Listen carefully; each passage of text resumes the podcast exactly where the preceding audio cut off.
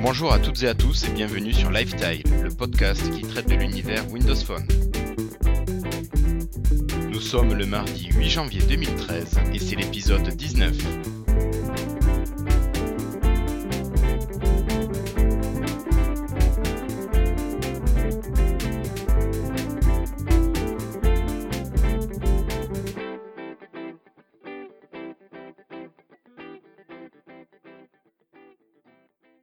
À toutes et à tous, je vous souhaite une très bonne année 2013 et tout ce qui va avec, santé, bonheur, amour, argent, ce que vous voulez. Et surtout plein de superbes nouvelles pour les Windows Phone. Alors aujourd'hui, pas d'invité, mais Jérémy Allô Jérémy? Ah, pas de Jérémy ce soir. Ah, on me dit qu'il est malade et qu'il a dû garder le lit. Ah, on va lui souhaiter un bon rétablissement. Jérémy, on pense bien à toi.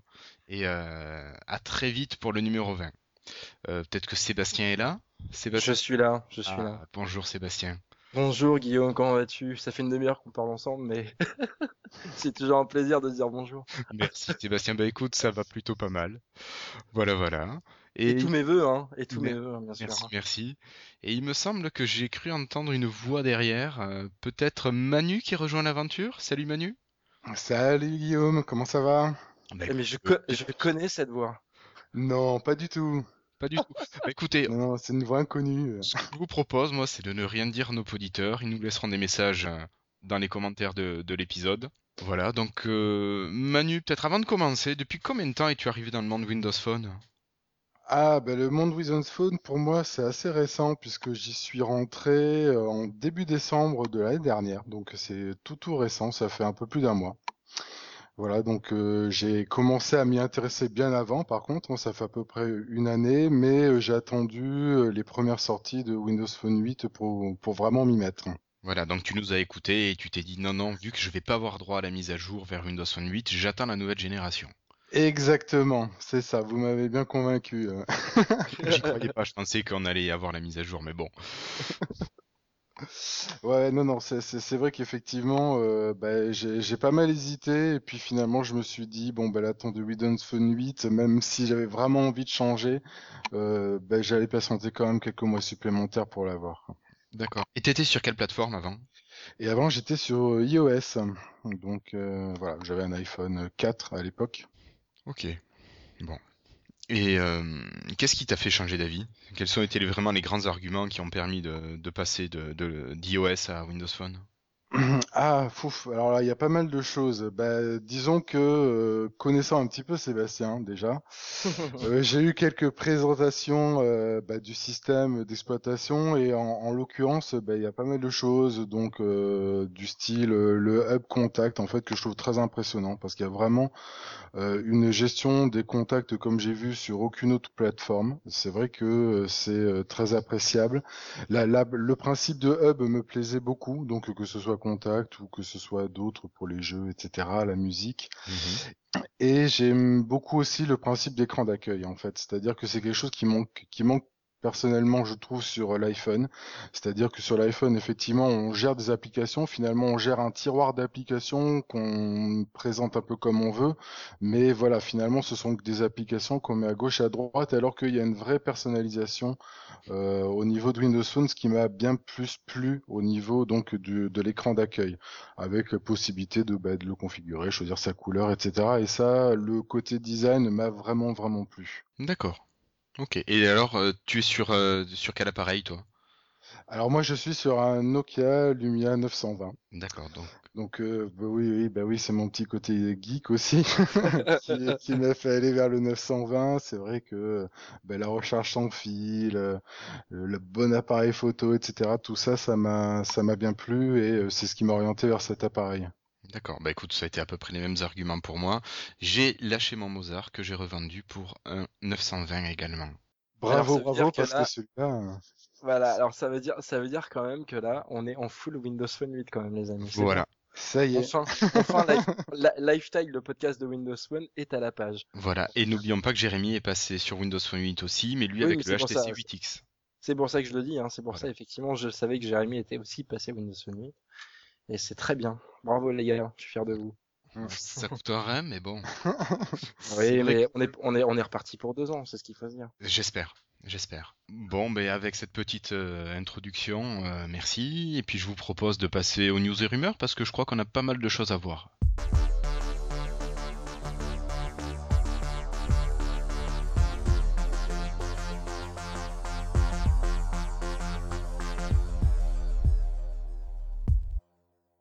Alors, ben Sébastien, je vais te laisser la parole. J'ai assez parlé. À toi de, à toi. Euh, alors oui, alors une petite news euh, de nos confrères de windowsphone.fr, enfin windowsphonefr.com pardon, qui euh, donc on fait une petite news sur les applications euh, bancaires euh, qui effectivement sont assez nombreuses sur sur la plateforme Windows Phone.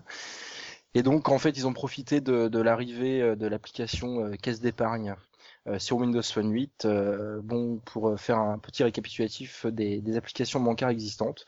Et c'est vrai qu'a priori, elles sont à peu près toutes euh, représentées. Euh, donc il y a une petite grille hein, qui, les, euh, qui les résume toutes. Donc il y a Crédit Agricole, CIC, Banque Populaire, Société Générale, etc., etc. Et BNP Paribas. Et donc voilà. Alors je fais, oui, j'insiste sur BNP Paribas parce que justement elle a, eu un petit souci. Je sais pas si, euh, si, enfin j'imagine que d'autres euh, auditeurs, auditeurs utilisent cette application.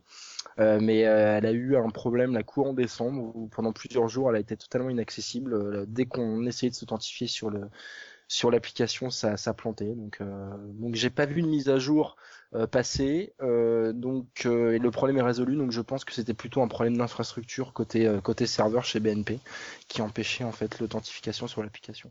Alors l'application de BNP Paribas, en toute honnêteté, elle est vraiment euh, très légère, quoi. C'est-à-dire qu'il y a vraiment, euh, voilà, un récapitulatif de, de, de, vos de vos soldes sur vos comptes, euh, les opérations à venir et puis les virements, quoi. C'est à peu près tout ce qu'il y a. Alors qu'une application comme Crédit Mutuel, par exemple, que j'utilise aussi puisque j'ai des comptes au Crédit Mutuel. Et euh, ouais, enfin j'ai des comptes en Suisse aussi, mais ça j'en parle pas. Mais c'est quoi ton application Il y a pas d'application. Non, non, mais tout se fait, ça se fait pas par application. Ça. Mais bon, ça se fait au téléphone. Mais euh, tout ça pour dire qu'elle est vachement, vachement bien. D'ailleurs, euh, ils ont sorti aussi une version Windows 8 euh, de l'application Crédit Mutuel. J'en parle parce que je l'ai téléchargée, je l'ai utilisée. Elle est vraiment, vraiment très très bien. Ouais. Enfin, ils, ont, ils, ont, ils ont une équipe de développement Crédit Mutuel. Franchement, euh, chapeau bas parce qu'ils font vraiment des applications qui respectent l'interface moderne UI et la philosophie Windows, Windows Phone et Windows, Windows tout court, Windows 8. Et vraiment bravo parce que c'est très fonctionnel, c'est beau, c'est propre et c'est assez rare pour le souligner. Voilà, petite news comme ça pour les banques. Et puis c'est le moment hein, de renflouer vos, vos comptes hein, après Noël. Voilà. Euh, juste pour euh, continuer là-dessus, l'application Bread, qui gère aussi la Banque Populaire, euh, est une application assez dégueulasse, avec assez peu de fonctionnalités, qui plante pas mal. Je la déconseille pour ceux qui ont la malchance d'être à la Banque Populaire. Donc si des gens de la Banque Populaire nous écoutent, s'il vous plaît, faites développer une vraie application Windows Phone. Voilà. Bah disons, je, voilà. je suis, je suis chez Banque Populaire et je l'ai pas prise, hein, du coup. je vais pas la prendre. Non mais c'est vrai que c'est c'est dommage, ça le mérite euh, voilà d'avoir un accès à ses comptes assez facilement sans être obligé de passer par internet. Mais c'est vrai qu'il pourrait faire un minimum d'efforts, surtout que c'est largement possible. Enfin, je veux dire, des applications comme celle du Crédit Mutuel euh, le montrent. Après, c'est des- en plus c'est des fonctionnalités vraiment bêtes et méchantes, mais avoir les agences euh, à proximité d'où vous êtes, ce genre de choses, avoir un accès directement à votre conseiller. Enfin, c'est quand même des choses qui sont euh, un peu le B à bas, euh, qui fonctionnent très bien sur une application comme ça. Et c'est vrai que quand on voit des applications hors banque populaire, je ne connais pas, mais BNP en tout cas, c'est vraiment très décevant quoi. Mm. Alors que pour, je suis bien placé pour savoir qu'ils ont quelques équipes de développement là-bas. Ah là là. Bon, ben merci beaucoup Sébastien. Donc moi je vais enchaîner et je vais vous parler d'une euh, news rumeur avec euh, Huawei qui devrait sortir son Ascend W1. Alors euh, ça serait un appareil plutôt milieu de gamme, euh, entrée de gamme pardon, que sortirait la marque chinoise. Voilà, donc à destination plutôt sûrement des pays émergents, mais bon, on a parfois des surprises et elle pourrait peut-être arriver en France. Alors c'est un appareil qui fait 4 pouces à peu près d'écran, qui a des caractéristiques assez, assez faibles. hein. Enfin, un processeur dual-core 1,2 GHz, 4 Go seulement de stockage, 512 Mb de RAM et un appareil photo arrière de 5 mégapixels. Voilà, donc dans les photos qui ont fuité, il semblerait que les couleurs soient à peu près celles des, des Lumia, donc du bleu, du blanc, du rouge-rose et du, noir. Euh, voilà, donc c'était Huawei pour euh, Mathieu qui se reconnaîtra. J'espère que la prononciation t'aura plu à nouveau. Et euh, si quand même, euh, je sais pas si vous avez vu, il y a le CES qui a eu lieu ou qui s'est terminé juste, et Huawei a sorti un téléphone Android 6 pouces. Oui, Oui. j'ai entendu ça, effectivement. ouais. Ouais, tout à fait. J'ai un petit peu de mal à imaginer ce que Bah ça oui. Oui, c'est ça, c'est vraiment entre le téléphone et la tablette. hein. Et tu te vois avec ta tablette téléphoner, le truc énorme. Ouais. Bah, euh, ouais, ça, ça paraît un petit peu bizarre, effectivement, euh, de d'avoir un truc aussi énorme pour téléphoner. Enfin bon, pourquoi pas, hein, a priori, le, le Note a bien du succès euh, côté Android, donc pourquoi pas, hein, pourquoi pas côté, euh, côté euh, Windows Phone. Mais euh, d'ailleurs, euh, il y a une news qui est parue euh, bah, aujourd'hui, euh, qui a priori euh, dit qu'un un Huawei Windows Phone 8 de 6,1 pouces serait en serait en prévision. Alors, serait, c'est de la rumeur, donc... euh, Oui, enfin comme euh, tout, ce- tout, tout ce qu'on dit à peu près. euh. Oh non, non, t'es rude là, t'es rude, je suis pas d'accord avec toi. C'est vrai, c'est vrai. Ah non, je plaisante. Non mais a priori, hein, c'est c'est les informations sont vérifiées. hein. Ouais, exactement. En tout cas, moi, je fais confiance aussi qu'ils relayent ce, ce genre d'informations. hein. Mm. Euh, non, non, apparemment, c'est euh, donc euh, c'est quel- un chef de produit de Huawei qui aurait euh, qui aurait euh, qui aurait dit ce, enfin qui aurait donné cette information-là. Euh, et ça serait, euh, ils sont en train de, de, s'en occuper apparemment. Donc c'est toujours en phase de conception, mais euh, mais ça serait pas euh, forcément euh, voilà s'ils se lancent sur le marché du 6 pouces euh, et qu'ils sont aussi sur le marché du Windows Phone, il y a aucune raison qu'on n'ait pas un, device Windows euh, Huawei de 6 euh, 6 pouces et quelques quoi. Oui, il y aura sûrement du public pour ça. Mais il y a forcément du public. ouais. Je pense que quand ils se lancent, alors après, je pense que c'est un public limité. je- Enfin, je pense qu'ils en sont conscients. Oui. Maintenant, euh, j'étais le premier à dire à l'époque où euh, Samsung a lancé son Galaxy Note que euh, il se planterait et puis au final, ça a été un succès colossal, quoi. Donc, Mm. comme quoi, on n'est pas les mieux placés pour pour en juger. Quoi. Non, non, mais c'est que c'est- toi, c'est pas l'outil qui te correspond. Moi non plus, euh, mais... Oui, oui, non, mais tout à fait. Mais ce que je veux dire par là, c'est que s'ils lancent un produit, alors je dis, bah, je dis pas, hein, euh, il y a, il y a pas que des produits euh, qui sont lancés qui fonctionnent, mais je veux dire, je pense qu'il y a eu un minimum de, de, de- D'études de marché. voilà, exactement. Donc je pense qu'il y a un public pour ça. Oui, bah, ça, ça vise clairement euh, une population plutôt professionnelle, en tout cas dans le cadre professionnel, parce que je vois pas en privé une utilisation de ce genre d'outil, mais par contre, chez un professionnel, ça me semble plutôt, plutôt pas mal et une bonne idée. Ouais, Ouais. ou sinon tu, la- tu prends ta tablette avec une, euh, une oreillette Bluetooth euh, qui pour téléphoner. Oui, éventuellement. Ça après, effectivement, mais là c'est du tout en un, donc euh, bon, je sais pas. On verra. On verra. Donc euh, du de l'entrée de gamme et peut-être du hors norme. Voilà, voilà. Donc Manu, je te propose de d'attaquer ta news? La Ouais, première ouais, news, oui, la ma première news première de- news, attention.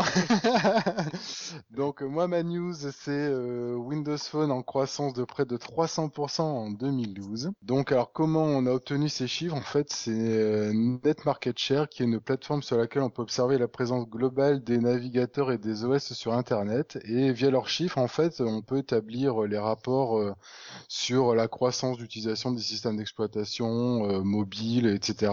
Et donc pendant toute l'année 2012. Et donc, euh, bah, qu'est-ce qu'ils ont pu constater? Ils ont pu constater que bah, des systèmes genre Bada et Symbian étaient plutôt en décroissance, que BlackBerry était plutôt en décroissance aussi. Par contre, il y avait une croissance euh, toujours pour euh, iOS et pour Android, malgré une grosse croissance l'année dernière. Et donc, du coup, une progression assez énorme de euh, Microsoft, enfin de Windows Phone, avec 289% pour être exact ce qui est à peu près 6 fois euh, l'augmentation d'Android et 18 fois celle d'iOS. Il faut noter aussi que on a à peu près 1,05% euh, des internautes qui a priori navigueraient à partir d'un Windows Phone. Et une autre news qui vient compléter un peu celle-là euh, que j'ai vue aujourd'hui, euh, qui serait que les ventes de Windows Phone pour le mois de décembre 2012 seraient six fois plus importantes que celles de 2011. Donc on serait passé de 100 000 en 2011 à 600 000 en 2012 En France? en France. D'accord. Ah, ce qui est énorme. Euh, je sais pas. Non, alors je sais. Bonne question. Je sais pas si c'est en France. je sais pas si c'est en France, mais euh, c'est une bonne question. Tiens, faudrait que je vérifie. Il Non, à mon je... avis, c'est global, non? Enfin, je Ouais. pense. Ouais, je pense Ouais. que c'est global parce qu'après ça me semble énorme quand même. Comme, Bah, euh, 600 000 mondialement, ça fait pas énorme.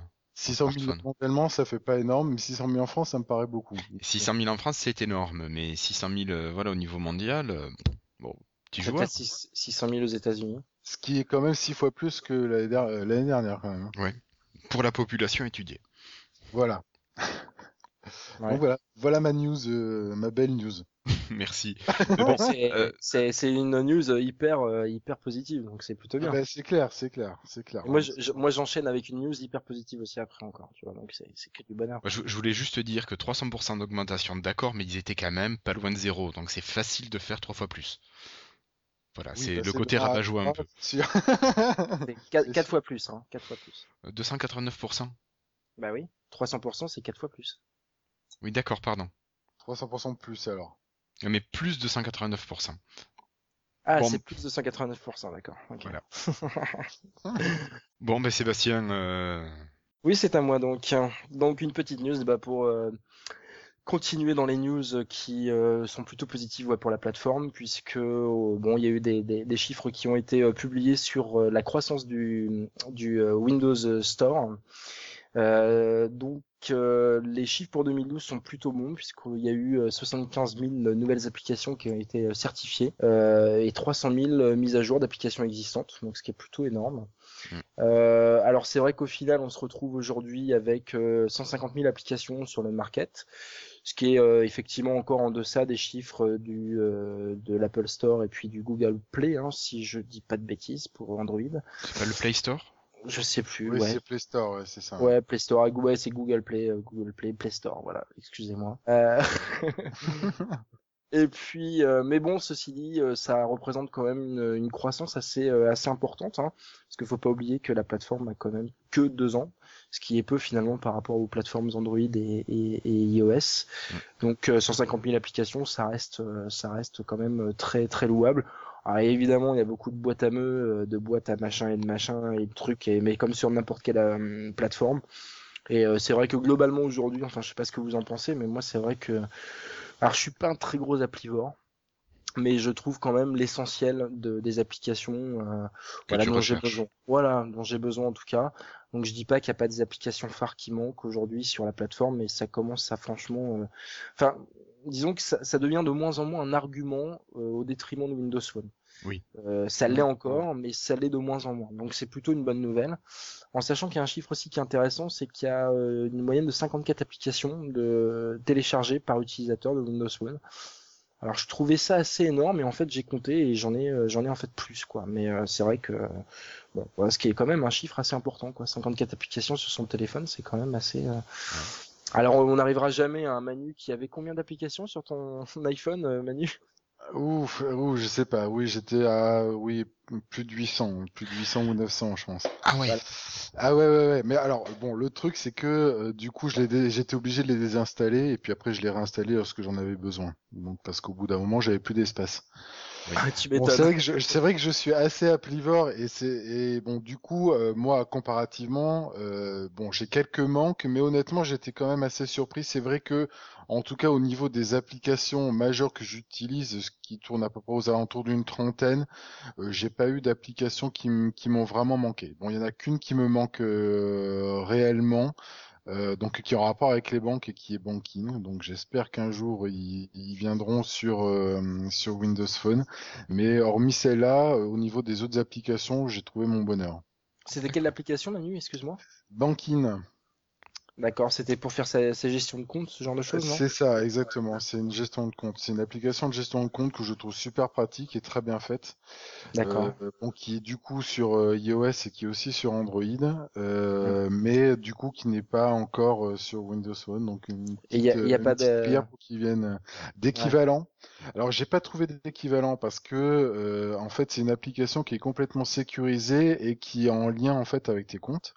Donc du coup, donc du coup, ça te euh, catégorise automatiquement en fait tes sorties et rentrées d'argent. Donc du coup, tu n'as même plus à le faire, ça te permet de vraiment de gérer ton budget et si c'est quelque chose de nouveau, tu peux indiquer ben, vers quel type de catégorie euh, de dépenses en fait tu, tu le mets. Et donc ça te permet de faire des camemberts, voir ben, vers où tu as, fait tes plus de dépenses, etc.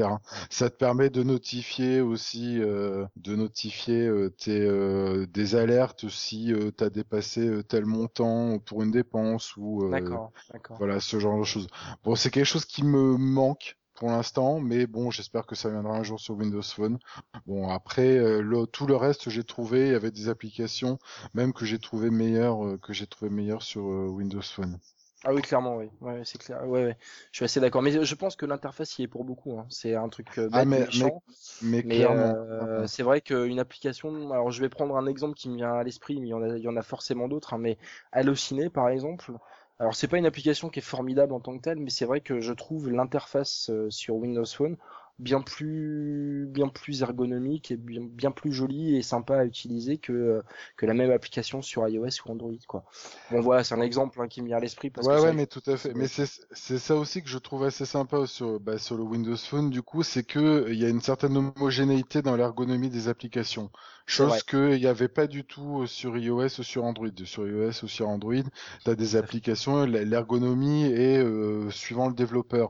Là, euh, Microsoft a vraiment insisté sur certaines règles d'ergonomie pour l'utilisation et le développement de ces applications, qui fait qu'on retrouve finalement un fonctionnement assez identique sur chaque fait. application. Bon, après, chacune a ses particularités, mais du coup, ça rend l'expérience, je trouve, très intéressante et c'est finalement peut-être ce qui est le plus impressionnant sur Ouais. le Windows Phone. C'est vraiment ce côté homogénéité de l'ergonomie dans l'utilisation des applications et qui est vraiment bien faite. Je suis tout à fait d'accord. Et d'ailleurs, c'est d'autant plus vrai que, bah, on en parlait au dernier épisode, là, avec euh, je ne sais plus quelle application, j'ai oublié le nom, qui euh, était euh, plus ou moins une adaptation, en fait. Enfin, ils voulaient garder euh, l'homogénéité des, des, des interfaces par rapport aux trois Oui. plateformes. C'était tweet du soir ou euh, app Oui, du soir?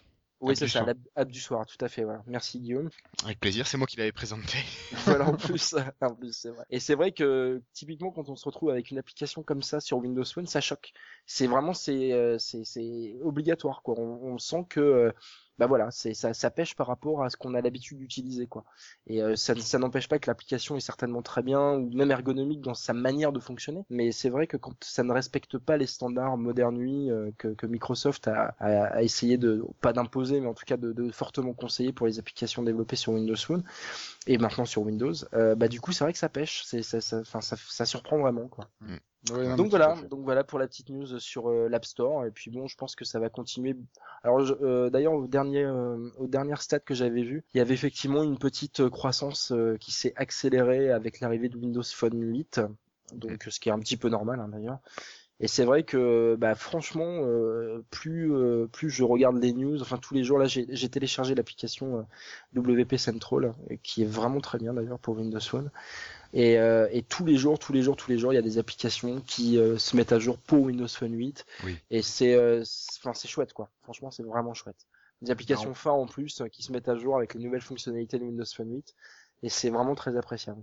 Ben, c'est ça, a priori, ouais, il y a- les utilisateurs de Windows Phone 8 sont vachement demandeurs d'applications avec les live apps, etc. Et donc, du coup, c'est Avec vrai le lock que, screen. Avec Ouais, le screen, etc. Ben, finalement, les nouvelles fonctionnalités qu'amène Windows Phone 8. Et donc, du coup, c'est vrai que, euh, Les API vocales aussi. hein. Oui, tout Ouais. à fait. Mhm. Voilà. Ok, ok, ok, ben merci beaucoup. Mais je t'en prie. Euh, ben moi je vais prendre la suite et je vais vous parler du fameux centre de notification qui a été disponible pour les Windows Phone 7, enfin 7.5, 7.8. Donc c'était un développeur euh, Jaxbot qui, fait partie de Windows Phone Hacker qui a annoncé et qui a mis en, ligne sur le market, de manière tout à fait légale son projet de centre de notification qui coûtait euh, 2,99€. Et celui-ci a été retiré il y a quelques jours. Alors, d'après ce que j'ai compris, parce que l'application faisait appel à un serveur externe par lequel transitaient les informations des utilisateurs. Et donc, d'un point de vue de sécurité, Microsoft aurait euh, fait disparaître ce- cette application. D'autres rumeurs parlaient du fait que Microsoft allait implémenter ce centre de notification et que donc euh, il le faisait disparaître pour leur faire de la place. Je pense que c'est peut-être plus le, le côté sécurité qui a fait disparaître le, le centre de notif. Je pense pas qu'une application aurait fait peur à Microsoft. Bah non, d'autant plus que enfin Windows Phone intègre tout un tas de fonctionnalités qui sont euh, utilisées dans d'autres applications euh, développées par des par des développeurs tiers.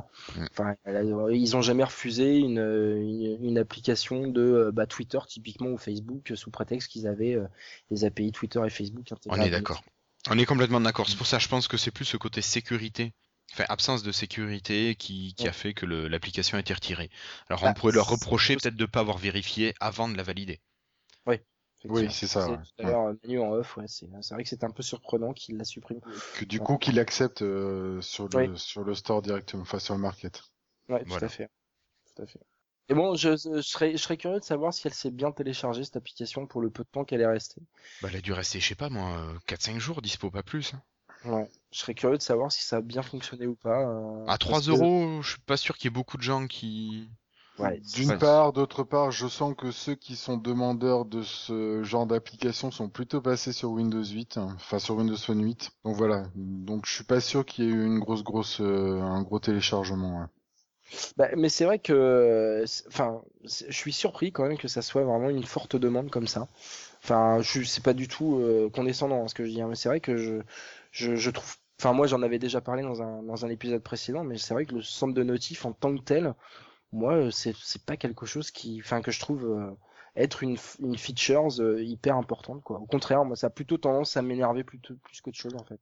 Alors pour être honnête, moi qui ai vécu du coup avec les deux et Ouais. étant passé euh, d'un d'un centre de notification effectivement ce qui est maintenant sur Windows Phone, euh, je dois avouer que ça avait effectivement tendance un petit peu à m'énerver euh, le centre de notification. Alors après, euh, bon maintenant c'est vrai qu'il y avait quand même des côtés assez pratiques. Euh, je trouve que sur Windows Phone, les notifications que l'on reçoit, enfin en tout cas que l'on peut indiquer sur le sur l'écran de, de verrouillage, euh, en tout cas suffisent pour un besoin, on va dire principal.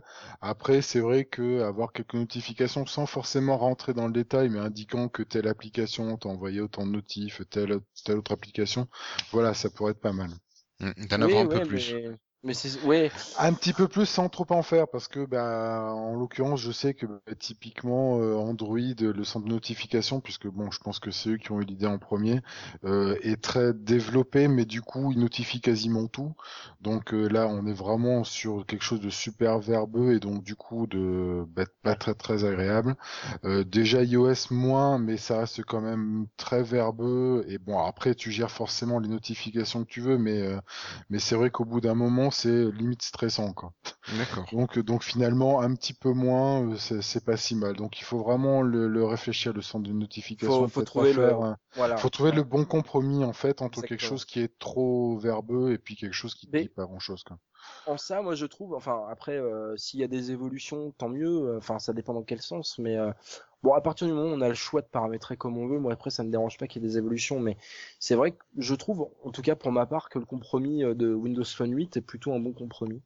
Euh, parce que euh, finalement, euh, bah moi c'est vrai que les notifications les plus importantes entre guillemets pour moi c'est les, les tweets.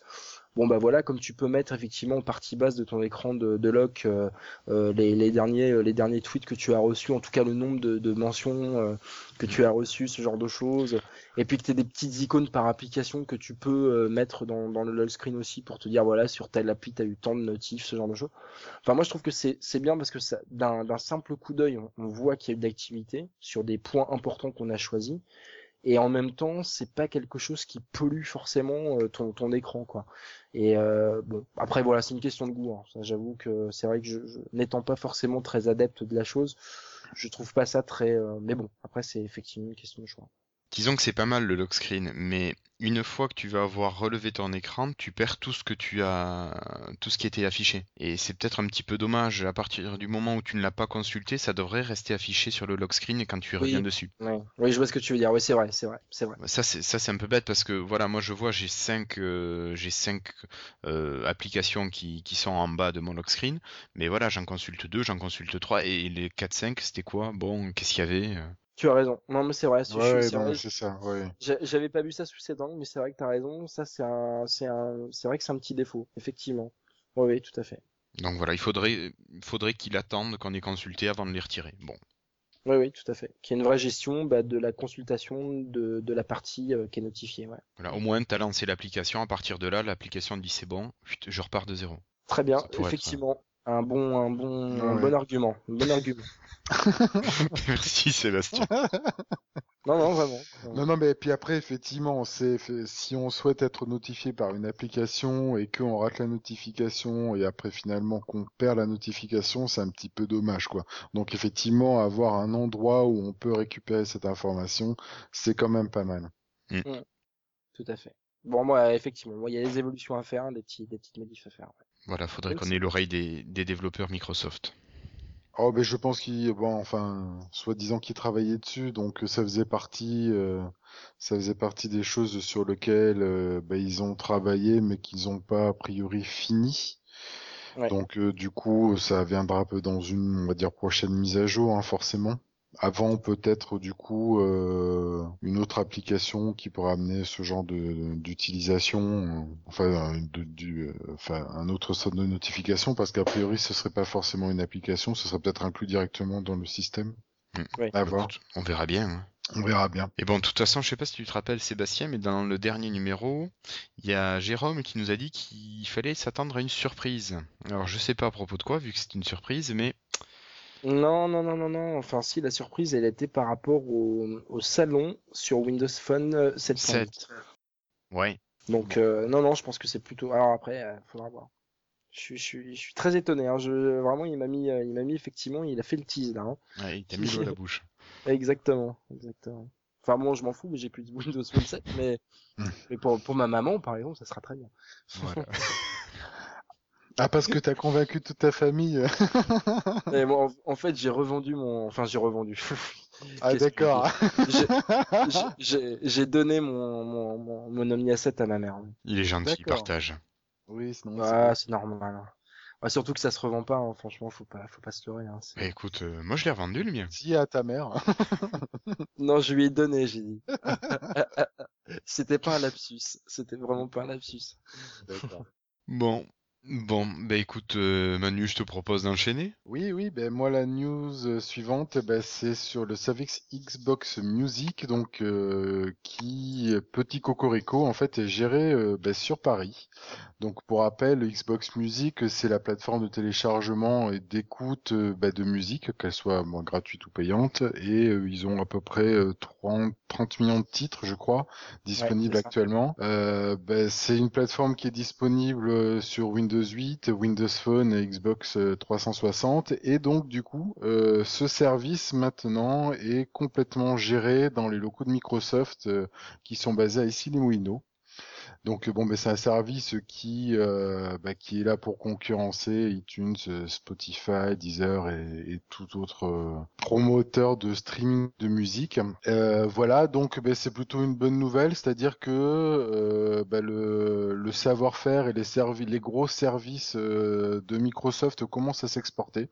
Tout n'est plus géré euh, forcément aux États-Unis. Euh, donc euh, ça c'est plutôt c'est plutôt une bonne nouvelle, sachant que euh, a priori euh, c'est euh, il est disponible. euh, alors il y a 200 personnes qui gèrent le service. euh, Donc euh, sur Paris, il y a 24 nationalités et 20 langues différentes qui sont parlées. Donc Putain. ce qui est quand même assez impressionnant au niveau de ce qu'ils ont mis en place sur Paris. Euh, donc c'est un service qui a été lancé, alors je sais plus quand exactement, il y a quelques mois, je dirais 4-5 mois peut-être plus. Bah, c'est au lancement de Windows Phone 8 en fait. Hein. Ouais, Euh, c'est- arrivé, euh, c'est arrivé à peu près. Bah, c'est arrivé Oui, au même oui. moment d'ailleurs. hein. C'est arrivé au même Ouais. moment. Oui, alors du coup, le service, je parlais du service, euh, oui, donc euh, oui, effectivement, et euh, il est disponible dans 35 pays. Alors effectivement, je sais pas si Zune, les, les équipes étaient déjà, euh, étaient déjà, euh, euh, déjà sur Paris avant. C'est Alors pas- après, après- a priori, ils ont tout, ils ont tout monté euh, de ce que j'ai cru comprendre euh, Pour l'occasion. scratch. Voilà, euh, voilà, pour l'occasion. Alors pourquoi ils ont choisi Paris, je ne sais pas, Euh, mais bon, tant mieux, hein, tant mieux pour nous. Parce que les bâtiments sont super beaux. C'est vrai que Oui, tu y es allé, toi. Bah, Ouais. moi, j'étais pas Bon. très loin, j'ai travaillé à côté. euh. Ah bah oui, oui, bah il y a beaucoup à ici Moulineaux. Hein. C'est quand même une des, enfin c'est la seule ville française d'ailleurs où il y a plus de salariés que d'habitants en fait, faut le savoir. C'est c'est assez impressionnant. hein. Il y a toutes les boîtes comme Cisco, HP euh, qui sont là-bas. C'est Ouais, c'est très impressionnant. HP, Coca, Microsoft, Orange, enfin beaucoup de boîtes. Orange, ouais, ouais, il y en a plein de choses. Ah bah il y a. Orange en français aussi. Mais euh, non, c'est c'est une bonne, c'est une bonne, c'est une bonne chose. D'ailleurs j'ai envoyé mon CV. Hein. Pas chez Orange, non. Ah là là. Mais c'est, c'est en fait c'est une vraie, une vraie bonne nouvelle. Bah, Écoute, on verra bien. Et c'est vrai qu'on avait discuté la dernière fois des différences de qualité. Moi, j'ai essayé le pack, euh, le, tu sais, les 30 jours euh, euh, gratuits. Oui. Mais je voulais, je voulais te, le- te, te poser la question justement. Vas-y. Alors, la qualité est meilleure. Elle est, Ouais. ça vaut quand même pas le CD. Et j'ai eu des souci d'écoute avec certains morceaux. Je ne peux pas les écouter. Euh, il me dit, vous devez les acheter. Alors, est-ce que ça vient du euh, de ce que j'ai voulu écouter, qui ne fait pas partie de, de l'offre d'écoute euh, avec euh, l'essai gratuit, ou bien est-ce qu'il y a des morceaux qui sont hors, euh, hors pack et que tu dois acheter euh, pour pouvoir écouter? Alors je, je, je pense en fait que c'est que c'est un problème en fait, que c'est un bug. Parce que moi qui ai le, le, le Xbox Music Pass depuis, depuis longtemps, puisque à l'époque j'avais le Zone Pass qui a été converti automatiquement quand ils ont changé le service, euh, effectivement, j'ai de temps en temps, quand je clique sur un album ou un artiste, j'ai pas possibilité de les écouter, euh, j'ai possibilité que de les payer. Et quand je relance la recherche et que je reclique dessus, et ben ça finit, je finis par pouvoir l'écouter. Ça m'est arrivé pas plus tard qu'il y a deux jours. J'ai recherché la, la, la bande originale du jeu euh, Lord of the Ring Online. euh, qui était disponible sur iTunes et je voulais voir si elle était disponible aussi sur Xbox Music et elle l'était et quand j'ai cliqué dessus je pouvais que la payer et j'ai dû euh, refaire ma recherche et recliquer dessus et là j'ai pu euh, la, la télécharger. Ouais. Donc je pense que c'est plus un bug en fait sur certains sur certains albums, ouais, ça doit arriver. Ou alors c'est quand ton compte est pas euh, j'ai l'impression que t'es pas connecté full time en fait, qui fait une reconnexion de ton compte quand tu accèdes au service. Et par contre, ouais, moi je viens de refaire le test. Il semblerait qu'il y ait certains artistes qui, qui ne soient pas accessibles si on n'achète pas les morceaux. Donc bon, c'est peut-être l'histoire de contrat. Mais bon. Ouais, sans doute, ouais. Mais j'avais déjà le problème hein, donc effectivement c'est peut-être ça. ouais. Donc tu vas nous trouver quelqu'un à inviter pour qu'on leur pose la question. de- Ouais, oui, c'est une bonne idée ça. Maintenant qu'ils sont à Paris, Voilà, on compte sur toi. pas de souci. Bah écoute Sébastien, je crois que c'est c'est à toi de nous parler d'une idée brillante. Eh oui, une idée brillante selon le New York Times, euh, puisque le Kids Corner a gagné le, le prix de l'idée la plus brillante de 2012, euh, selon le, le New York Times. Donc, euh, bah, le Kids Corner, on en a suffisamment parlé hein, dans nos précédents épisodes. Donc, c'est vrai que c'est une fonctionnalité qui est quand même euh, euh, fortement bien inspirée, faut avouer. Après, bon, moi, je m'en sers pas particulièrement encore, mais ça ne saurait tarder un jour. Pour l'instant, elle est un peu trop petite pour utiliser mon, Nokia, mais, c'est vrai que ça, va très vite. hein, donc, je pense que je vais l'utiliser dans pas très très longtemps finalement. Donc voilà, tout ça pour dire que euh, donc c'est un journaliste qui s'appelle David Pog hein, qui a décerné donc euh, le prix euh, donc qui s'appelle le Pog Award. C'est voilà comme euh, Il a pas du tout la grosse tête. hein. C'est ce que je Non, c'est ce du que tout. j'étais en train c'est ce que, c'est ce que j'étais en train de me dire en, en lisant le truc. Ouais. Ouais, S'il est comme Parker euh, sur les 20. Ouais, ouais. Et euh, autrement, euh, oui, alors faut savoir que l'année dernière, c'était déjà une fonctionnalité Windows Phone qui avait remporté le, le prix, puisqu'il s'agissait du bouton caméra du, des devices Windows Phone. Voilà. Et donc, euh, bon, alors juste à titre d'information, cette année, le Kids Corner se partage euh, le titre avec d'autres fonctionnalités comme le Bluetooth 4.0, la fonction ne pas déranger de d'iOS 6 et la fonction PowerNap de macOS. Alors, je ne sais pas du tout ce que c'est que cette fonction euh, PowerNap, je sais pas si vous connaissez. Pour mettre rapidement la nappe quand quelqu'un vient manger à la maison. c'est très puissant. Ah, Voilà. ah, Oh, joli. Ils s- ils sont balèzes chez la pomme quand même. hein. Ah, C'est la clair. Moins moins sur les blagues, mais bon. Écoute, franchement, je trouve que tu commences bien l'année. C'est bien. Non, c'est vrai, c'est vrai. C'est l'absence de sommeil. Voilà, ça ira mieux d'ici deux mois. Ouais, tu m'étonnes. Voilà. Euh, donc voilà, bon, c'était une petite news de passage, mais euh, voilà. Ok, ben merci beaucoup Sébastien. Donc euh, Manu, je te laisse prendre la suite. Ben oui, et donc euh, moi une belle news avec euh, un beau titre. euh, donc les Luma deviennent plus intelligents via leurs accessoires. Alors qu'est-ce qui se cache derrière ce beau titre? Et qu'est-ce donc? Eh ben, tout simplement que Nokia en fait a mis à jour l'application euh, accessoire sur ses Lumia sous Windows Phone 8.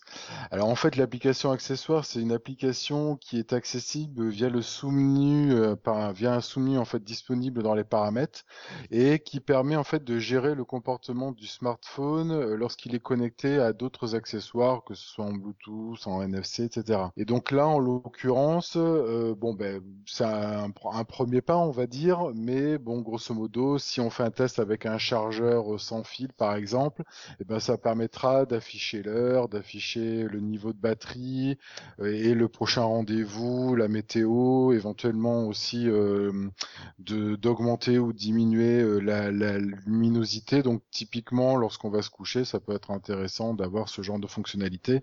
Après, finalement, ça, fait un petit peu penser à un, un paramétrage spécifique comme on pourrait avoir via via des tags NFC Euh, genre ben on se on passe en, en mode avion, etc., etc. Donc du coup, je pense que il peut y avoir des, des choses assez intéressantes par rapport à ça. Alors après, voir suivant en fonction des accessoires possibles, ben, ce qu'il est possible de faire, mais bon, je pense qu'il y a d'autres possibilités que que ça. Bon, je sais pas encore lesquelles, j'ai pas j'ai pas encore trop étudié le truc, mais bon, ben voilà, déjà c'est une bonne petite news.